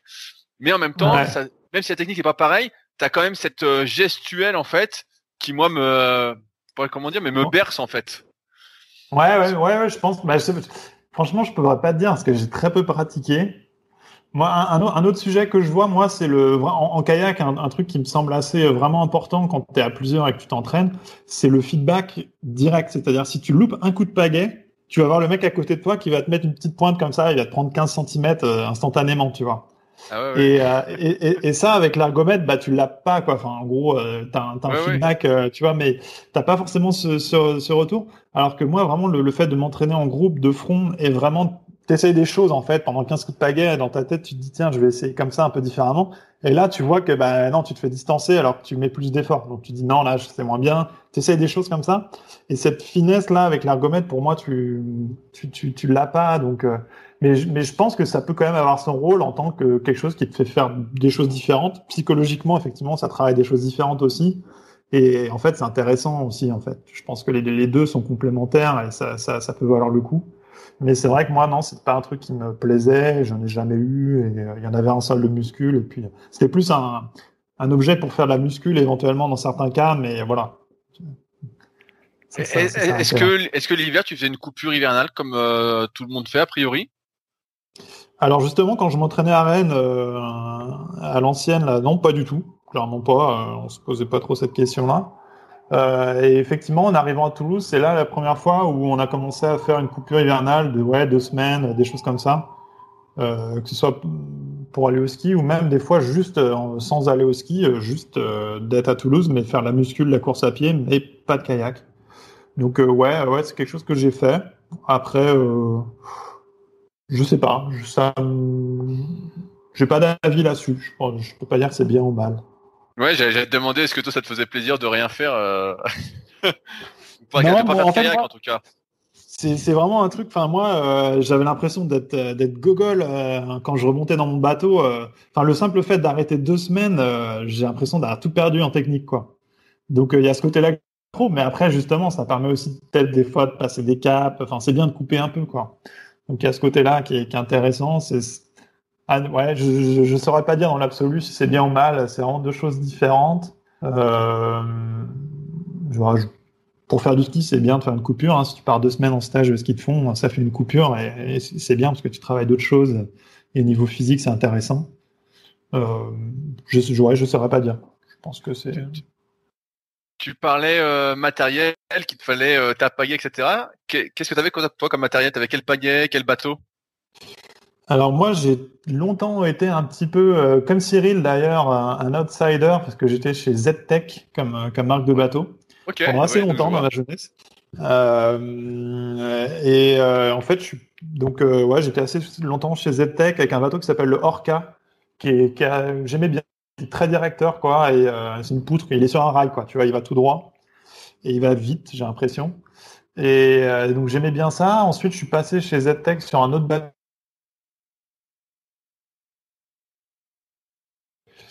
à sauter, aller à droite à gauche, etc. Euh, et ensuite, je suis passé en 2009 euh, chez Nello quand ils m'ont offert un bateau. je me suis dit. Et puis aussi, j'ai, et, en pagaie, j'étais sur Bracha, Bracha 2. Voilà. Et euh, la raison pour laquelle je suis passé chez Nello, je pense qu'au final, c'est plus de me dire, j'ai, je sais pas si ça va plus vite ou pas, mais si tout le monde est dessus et si les champions du, les champions du monde sont dessus, a priori, c'est pas ça qui va me limiter. Alors que quand tu es tout seul dans ton bateau, en fait, tu te dis, ouais, mais ça se trouve, euh, je serai champion du monde, mais en fait, c'est mon bateau qui me. Tu vois, tu sais pas, en fait. Tu as, un petit peu sur la ligne de départ, tu peux presque te dire, avoir des doutes parce que tu es le seul à avoir ce bateau, tous les autres ont, un élo. Et en fait, euh, ouais, et si, enfin, du coup, tu tergiverses peut-être potentiellement. Enfin, je peux pas dire que j'ai tergiversé, mais j'avais cette peur de me dire, euh, alors qu'en fait, bah oui, prends un élo, tout le monde en est on est à armes égales, il n'y a pas de question, euh, passons à la suite, quoi, tu vois. ils, sont, ils sont très bons en marketing s'ils offrent des bateaux à tout le monde, en fait. Bah ouais, ouais, ouais, ouais, c'est vrai que je pense que là-dessus, Nelo, ils ont investi pas mal, hein. ils en ont donné des bateaux, ils en donnent encore, je pense. Mais euh, ouais, c'est valable, clairement, hein. comme technique marketing, ça marche pas mal. Hein. Euh, J'ai jamais payé de Nelo. Comment tu réglais ta pagaie? C'est une question qu'on m'a posée, que j'oubliais de poser dans les premiers podcasts. À quel angle tu la mettais? 45 euh, degrés. Enfin, moi, ouais, c'est au final, ça, je convergeais vers la valeur de 45 degrés. Euh, on va dire un compromis entre euh, des gros angles où c'est bien quand tu as du vent de face, ta pagaie ne va pas te freiner si tu as 90 degrés d'angle. Et, et puis 0 degré où en fait, je pense que c'est le mieux physiologiquement. Donc moi, ouais, j'étais à 5 degrés, un truc un peu intermédiaire, quoi. Voilà. Et, la longueur de ta pagaie ainsi que sa taille? Euh, 2,18. J'ai changé un petit peu, mais euh, ouais, dans les 2,18 quoi. C'est une pagaie qui a plutôt des grosses pales, la Bracha 2. Euh, et donc du coup, euh, un manche pas forcément trop long. J'ai peut-être même été en 2,17 des fois, enfin selon. Je, je, suis passé en manche réglable assez, assez, assez tôt. Donc du coup, j'adaptais en fait ma, ma, taille en fonction du vent. Quoi. Si vent deux, vent de face, euh, je fais varier d'un centimètre, quoi, un ou deux. ah bah, c'est original ça parce que euh, tous ceux que j'ai interviewés auparavant avaient une paillée euh, fixe en fait, sans vario. Ah ouais, ouais. ouais.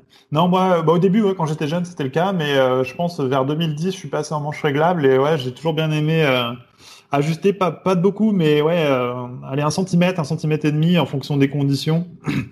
Euh, et, donc l'hiver, avoir plutôt un manche plus long, euh, sur du sprint, raccourcir un peu, euh, pendant la séance, des fois, raccourcir un peu, des choses comme ça.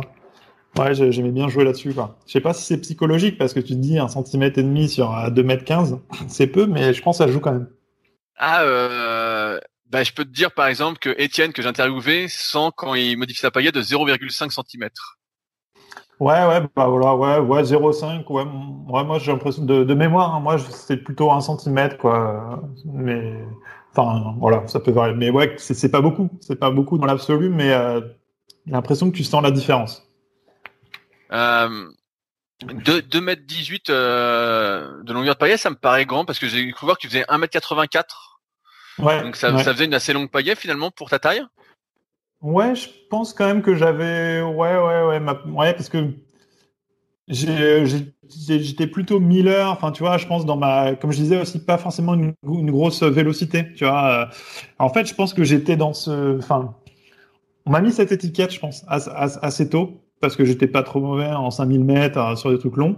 Et on, s'est dit, et puis moi aussi, du coup, euh, ouais, Vincent, c'est un mec. Euh, il, a de la force, il a de l'amplitude, mais il a pas forcément de la vélocité, tu vois. Et donc du coup, ça va avec. Euh, bah ouais, du coup, euh, je, je mettre une. Après, c'est pas une longueur excessive, hein, surtout euh, si t'es en K4 ou autre. Euh, le 18, c'est pas forcément énorme. Enfin, à l'époque, peut-être ça a changé un peu maintenant, hein. mais c'était à peu près dans la moyenne. Mais effectivement, c'est ouais, j'étais pas trop pagaie courte, quoi. Parce que en fait, simplement une question de vélocité aussi, quoi. Et, au niveau de la dureté du manche, ça j'ai vu aussi que euh, tout le monde n'avait pas la même dureté du manche. Est-ce que toi c'est un truc que tu changeais? Tu avais une dureté spécifique de manche? Non, je, pense que j'avais un manche moyen en termes de dureté. Mais effectivement, ça a été un truc difficile au début quand je suis passé en manche réglable. C'est peut-être plus le cas maintenant, mais à l'époque, euh, j'avais un manche non réglable qui sont en général plus souples que les manches réglables. En fait, les manches réglables, ils sont très rigides au milieu sur la partie réglable il plie quasiment pas à cet endroit-là. Et c'est vrai qu'au début, ça, ça faisait un peu baramine, quoi, mon, manche réglable. Ça, ça, a été un petit peu difficile, je pense, pendant un an. Euh. Ça, ça, ça en, course et autres, ça je sentais vraiment au niveau du, grand rond, tu vois, ou dans le dorsal, une petite douleur, tu vois, de, en mode c'est une baramine que tu poses, alors qu'avant, ça plie un petit peu plus souple, quoi. Mais je m'y suis fait, et puis je pense que le manche lui-même, ça assoupli au fur et à mesure, mais voilà, quoi. Ouais, ouais, ça c'est une question que j'avais parce que c'est vrai que ça c'est un truc auquel je me suis jamais vraiment intéressé. Je me suis toujours dit, euh, prenons le manche le plus dur. ouais, non, moi je pense que les manches élastiques c'est utile hein, parce que ça restitue l'énergie quoi. Il y a, quand même un côté, euh... je sais pas, ce qui abîme ton muscle pendant la course, euh, est-ce que c'est pas la pointe de force qui, qui, subit ton muscle quoi, tu vois? Et du coup, si tu as un manche super dur, quand tu vas taper l'eau, ça va faire une grosse pointe, ça va déchirer des fibres. Alors qu'un truc un peu plus souple, ça va amortir, tout en au final restituant l'énergie, tu vois, un peu comme une perche de saut à la perche, tu vois. ouais, non, mais t'as as raison, c'est la, tension. Il faut un intermédiaire. Ouais. Je pense qu'il faut un intermédiaire, parce qu'après, c'est vrai qu'avec un manche souple, tu regardes un manche souple dans la vraie vie, il plie vraiment, finalement, beaucoup, quoi. Genre de quelques centimètres au final. Et ça, c'est trop, je pense, parce qu'effectivement, il y a un peu de perte d'énergie. Mais d'avoir un truc qui, qui, ouais, qui t'évite un peu les pics euh, de force, c'est peut-être pas mal, quoi. Ouais, c'est sûr que ça va faire moins de dégâts musculaires parce qu'on sait quoi, c'est la tension qui euh, fait que tu as des micro-traumatismes ou. Euh, ouais, ouais, c'est ça. c'est un peu ça que j'imagine. Euh, je vais arriver à la fin de cette interview. Mhm. Est-ce qu'il y a des sujets que j'ai pas abordés que tu souhaites qu'on aborde? Euh, non, je sais pas. Ouais, peut-être sur le côté psychologique. Euh, on a, on a peut-être pas trop parlé du côté psychologique ou autre, mais. Euh. Bah, allons-y. Alors, allons-y. Est-ce que tu as, fait comme beaucoup appel à un préparateur mental? Non. J'ai, enfin, via via le via, via, mon entraîneur JP, le pôle de Toulouse et autres, j'ai vu parfois des, des, préparateurs mentaux, etc. Mais je peux pas dire que c'est quelque chose qui vient de moi. Et, euh, et pareil, un peu peut-être mon esprit cartésien ou autre fait que j'ai jamais eu trop l'impression que c'est. Enfin, si, la, préparation. Enfin, j'ai l'impression que je, je, je, sais comment me préparer mentalement. C'est mon père pas mal qui m'a appris ça. Je pense justement très petit, euh, j'étais assez stressé sur les courses. Et, euh, et mon père qui avait, qui avait eu une maladie assez longue avant ça, avait un peu appris à gérer la douleur, à se concentrer, etc. Il m'avait un petit peu appris ça. Je suis toujours arrivé à le faire moi-même. Et du coup, euh, j'ai pas eu l'impression d'apprendre grand chose en faisant des, cours d'auto-hypnose ou de, sophrologie ou autre. Donc, euh, non, j'ai pas fait appel à ça. Et je, je pense, euh, je, pense pas que ce soit bien, mais je pense que fait, je suis un petit peu euh, euh, pas réfractaire, mais tu vois, avant qu'un préparateur mental arrive à vraiment me faire gagner quelque chose, j'ai l'impression qu'il faudrait qu'il travaille beaucoup, quoi. je, vois exactement ce que tu veux dire. Euh, comment tu te préparais toi justement pour une course psychologiquement? Tu vois par exemple pour, pour les jeux, Est-ce que tu avais des petits rituels avant? Tu avais des, des, un gris-gris Je sais pas? Ouais, ouais, des petits rituels, ouais, carrément. En fait, ils, se créent tout seuls, les rituels. Hein, j'ai l'impression, c'est des trucs qui te mettent en confiance. Un coup, tu fais une course où tu fais ça, et puis après, tu réussis mieux. Euh, donc, du coup, bah, tu le refais, quoi. Alors, euh, quels étaient-ils euh, bah déjà l'échauffement, tu vois, d'avoir ta routine d'échauffement en deux temps, euh, toujours la même, etc. Euh, après des, des, trucs à la con, mais genre te, te mouiller la tête en fait. Enfin moi avant avant le départ, pour l'effet euh, nerveux sur le système parasympathique ou je sais pas quoi, en fait, de te, de te donner un petit choc thermique, tu vois, avant pour, euh, tu vois, te, te, te réveiller. psychologiquement, ouais, t'as l'impression que ça, ça te donne le petit pic qui te manque. Après, sur la respiration aussi, pas mal de travail sur la respiration euh, avant le départ, etc. Et c'est vrai que c'est un truc que j'ai remarqué. Hein, je pense que c'est le cas chez tous les sportifs, mais euh, c'est marrant comme euh, à, l'arrivée du départ, ton, ton cardio monte en fait. Enfin, en gros, si tu regardes le, la courbe du cardio fréquence mètre sur, sur une course, en fait, au moment où le starter dit go, je suis déjà, j'étais déjà pas à fréquence max, mais quasiment à peut-être 160, 170 pulses alors que t'as rien fait en fait. Ça, ça, fait deux minutes ou trois minutes que tu que es en récup. Donc ouais, je pense qu'il y a, y, y a ce côté-là. Et il y a le côté d'avoir envie de gagner. Enfin, ce qui fait ça, c'est le côté d'avoir envie de gagner. Et oui, je pense que moi, j'ai toujours été très compétiteur. Et donc, euh, et peut-être aussi un, sujet, c'est la peur de perdre en fait. Dans la, dans l'envie de gagner, il y a aussi la peur de perdre. Donc du coup, tu, c'est un truc qui m'a drivé pas mal, je pense assez souvent, vu que j'ai, gagné pas mal de compètes assez tôt. Après, euh, j'avais, des fois. Non seulement l'envie de gagner, mais aussi euh, la, peur de perdre.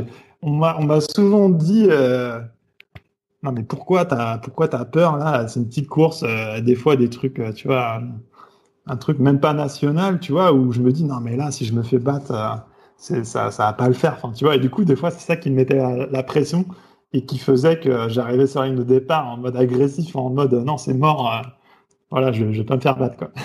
ouais, c'est marrant, si t'as un peu deux façons de voir les choses, t'as la peur de perdre et la peur de gagner. Donc toi, t'étais plus peur de perdre, en fait. Euh, peur de perdre, oui, c'est sûr. Après, peur de gagner, on peut en discuter parce que dans ma vie, j'ai souvent fait deuxième, quoi. ça, ça j'ai été vice-champion du monde, j'ai été vice-champion d'Europe, j'ai fait, enfin, j'ai finalement, euh, ouais, j'ai beaucoup de médailles d'argent. J'ai quand même des médailles d'or, mais, euh, mais j'ai beaucoup de médailles d'argent, donc ça, c'est vrai que c'est aussi une question quand même. Mais euh, j'ai pas forcément la réponse d'ailleurs. Mais, euh, mais ouais, il y a, y a, un petit peu les deux, quoi, en fait. Y a, évidemment, il y a l'envie de gagner aussi, l'envie de, ouais, l'envie d'être devant, quoi, qui, qui joue, quoi. Tout, tout, à l'heure, tu parlais, euh, quand tu étais au, club de Saint-Grégoire, que vous étiez une quinzaine à la fin à vous entraîner. Euh, mm-hmm. Donc j'imagine que mentalement, bah, c'est beaucoup plus facile quand tu as une quinzaine pour t'entraîner que mm-hmm. euh, quand tu arrives à Toulouse et que vous êtes 4 ou 5. Euh, Est-ce que toi, tu as senti une peut-être une différence en termes de d'environnement, je vais peut-être pas dire de motivation, mais d'environnement pour euh, pour progresser Où tu étais à 15, où tout le monde était à fond, à fond, à fond. Et là, bah, après, sur les 15, tout le monde n'était pas à fond, à fond, à fond. Donc, au final, ça fait que le, groupe euh, cœur qui était là à fond tout le temps, justement, il était plutôt de l'ordre de peut-être 5 ou 6 euh, dans, ces eaux-là ou 7. Euh, et, et, puis, en arrivant à Toulouse, bah, pour le coup, là, j'étais avec des mecs qui étaient en équipe de France, etc. Donc au final, euh, non, sur la motivation, j'ai aussi quand même vécu ça comme quand même. Euh, ouais, enfin là, je m'entraîne avec euh, les meilleurs Français. Enfin, c'est gratifiant aussi, tu vois. Et surtout quand, quand à l'entraînement, tu es vraiment avec au quotidien et, et, que tu commences à arriver à les accrocher, etc. c'est non, ça, ouais, ça m'a plutôt motivé en fait d'arriver un peu dans la cour des grands, quoi. mais c'est vrai que j'aurais aimé pouvoir combiner les deux et pouvoir rester près de mon club parce que je trouve que voilà, c'est la famille, il y a un esprit super là-bas, et bon, c'était dommage d'être à l'autre bout de la France, quoi. Mais bon, c'est le jeu. Euh, J'avais une question sur euh, sur l'âge. Je sais pas si tu as vécu ça, mais souvent on, entend dire que les sportifs, à mesure qu'ils vieillissent, surtout quand ils atteignent un âge un peu avancé, misent plus sur euh, le qualitatif que le quantitatif, même si tout le monde essaye de faire du euh, qualitatif, de qualitatif. Est-ce que toi, tu as eu le temps de voir un déclin, je sais pas si on peut dire ça comme ça, dans tes facultés de récupération? Ou pas? Hum, Non, dans mes facultés de récupération, je pense pas. Euh, peut-être un petit peu vers la fin, mais plus parce que justement la dernière année, vers la fin de la dernière année, là, je m'entraînais un peu moins et là, j'ai commencé à le voir peut-être un petit peu. Mais euh, sinon, pas tant que ça. Non, moi, niveau physique, le, seul ennui que j'ai eu et qui, qui, a joué quand même pas mal euh, sur ma dernière Olympiade, c'est euh, au niveau cardiaque. Je fais, des, des. Et euh, donc, c'est un truc qui est pas forcément grave, mais tu le sens vraiment dans ton cœur. Euh, tu as l'impression qu'il s'arrête des fois. Et au début, ça me l'a fait au repos. Donc, en fait, quand j'étais au repos le soir, euh, à des pulses très basses, à 40 ou autre, mon cœur, en fait, au lieu de battre en deux temps, il, battait en trois temps. Il faisait tout, doum, doum. Donc, c'était assez bizarre. J'aimais pas trop ça. Et vers la fin, ça a commencé à me le faire, en fait, à l'effort. Et à l'effort, c'est une sensation vraiment très désagréable, quoi, que j'aime pas.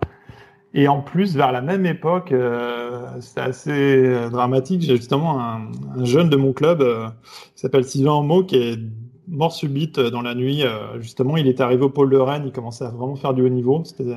Et dans la nuit, il est mort comme ça bah, de problèmes du rythme cardiaque.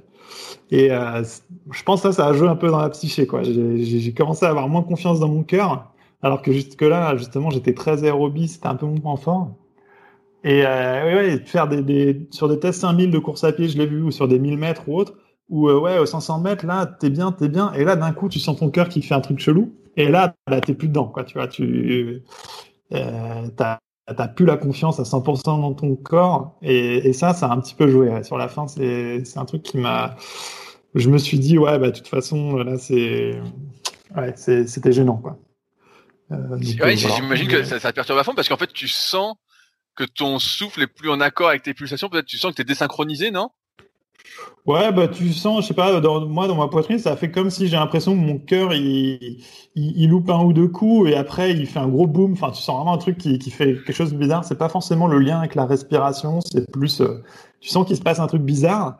Et, euh, et puis euh, voilà quoi. Et en fait, au niveau cardiologique, il y a, a rien de spécial à faire en fait quoi. C'est c'est pas spécialement curable ou autre. C'est pas forcément dangereux non plus en fait, mais c'est quand même une prédisposition pour pour pour des problèmes en plus. Et puis, tu as le cardio qui te dit oui, si ça vient à l'effort, c'est plus problématique. Et puis là, un an après, ça vient à l'effort. Bon, tu dis, ça, ça, fait chier. Mais voilà, ouais, ouais, c'est, un problème. Après, je pense que l'impact est plus psychologique au final que dans la confiance en ton corps, quoi. Et, aujourd'hui, tu sens toujours euh, des fois des extrasystoles Ouais, ouais, ouais, je, ça, ça m'arrive encore, ouais, ça m'arrive encore. Encore aujourd'hui, euh, j'ai, ouais, j'ai du mal à, à faire des sprints tout seul, tu vois. Si je fais la course à pied là, à des montées de côte tout seul et qu'il y a personne autour, je vais, je vais pas me donner à fond, tu vois, parce que euh, toujours ce petit, ce petit stress qui est un peu dommage, hein, qui est, mais, euh, mais bon, voilà, c'est comme ça. Après, c'est pas, euh, je suis pas à plaindre. Hein. Je pense que il y a des gens qui ont des problèmes bien pires que moi. Voilà, c'est que dalle. Mais euh, c'est vrai, quand tu fais du haut niveau, il faut absolument que tout soit aligné. Et, s'il y a un petit truc qui va pas exactement parfaitement, euh, c'est gênant, quoi. Mais je, vois bien, je vois bien ce que tu veux dire. Euh, on, arrive à la fin et maintenant j'ai mon petit rituel. Et comme tu es un ancien, j'ai envie de te dire quel ancien me conseilles-tu de contacter de ta part pour passer dans les secrets du kayak? Ah, alors là, très bonne question. Elle est difficile celle-là parce que. Tu peux m'en dire plusieurs. Hein, J'ai ouais, plusieurs. Hein. Ouais. Bah, c'est vrai que, enfin, clairement, moi, j'ai croisé en équipe de France plein de gens super intéressants, des entraîneurs aussi. Hein, je pense qu'il y a des entraîneurs qui peuvent être intéressants. Mais si je dois dire parmi les anciens, bah moi, il y a des, ouais, il y a, y a, des mecs, c'est des, c'est, des légendes. Hein, donc, euh, je dirais, euh, avec des gens avec qui je me suis entraîné, il y a, il y a Sébastien Jouve, il y a, Arnaud Ibois, il y a Philippe, euh, qui sont, voilà, qui ont été des équipiers pour moi, un peu plus anciens que moi et qui ont vraiment été des exemples pour moi. Clairement, c'est clair qu'ils sont importants. Il y a Baba Kamir Tamaseb aussi, qui est un peu plus ancien mais quand il a été champion du monde en 2001, euh, moi j'étais tout jeune et ça m'a inspiré de, ouf. Euh, et après, il y a encore des, des, gens encore plus anciens, très intéressants. Donc euh, ouais, moi, voilà ce que je dirais. Je pense que ça peut être intéressant d'aller d'aller voir ces gens-là. Mais en vrai, euh, ouais, je pense que dans le monde du kayak, euh, de course en ligne de haut niveau, tout le monde a sa petite histoire intéressante à raconter. Donc il y a clairement des choses, des choses bien partout, quoi. Ouais, mais de toute façon, je, je vais les contacter. J'avais déjà noté ces noms euh, officieusement euh, pour leur écrire euh, une fois que je serai plus crédible, que j'aurais bien lancé le podcast. ça marche. Ah, bah, bah, J'espère que, que, ça continuera. Vraiment super idée. Comme je te disais tout à l'heure, je pense que c'est une super initiative et, euh, et j'ai hâte d'en écouter davantage. C'est vraiment cool. Ouais, ouais, bah, j'ai une liste. Euh, j'ai prévu d'en faire un, bon paquet. Euh, et là, comme tu disais, pour l'instant, je me concentre sur les athlètes de la course en ligne parce que c'est ce que je connais. Mais j'ai prévu après de dériver un petit peu justement avec les entraîneurs, l'encadrement, mhm. aussi le canoë. Et pourquoi pas partir après sur la descente, euh, le slalom, etc. Donc euh, il y a pas mal de choses à faire et euh, bah, on verra où ça mène. Hein, mais en tout cas, pour l'instant, c'est toujours, c'est toujours hyper intéressant pour moi. En tout cas, bah merci à, toi d'avoir pris le temps. Je pensais que tu, tu aurais un emploi du temps surchargé en tant que ouais, là, ça, je, je, suis en, je suis en retard de une minute pour ma réunion suivante là, mais ça va. Ok, et bah, et bah, et bah ça roule. Bah, merci à toi. Et puis, euh, bah, on se tient au, courant. Je te dirai quand ça sort. Et puis, euh, bonne, continuation. Euh. Ça marche. Un grand merci à toi. Ça marche. Allez, salut. Salut. Si vous êtes encore là, c'est que l'épisode vous a plu.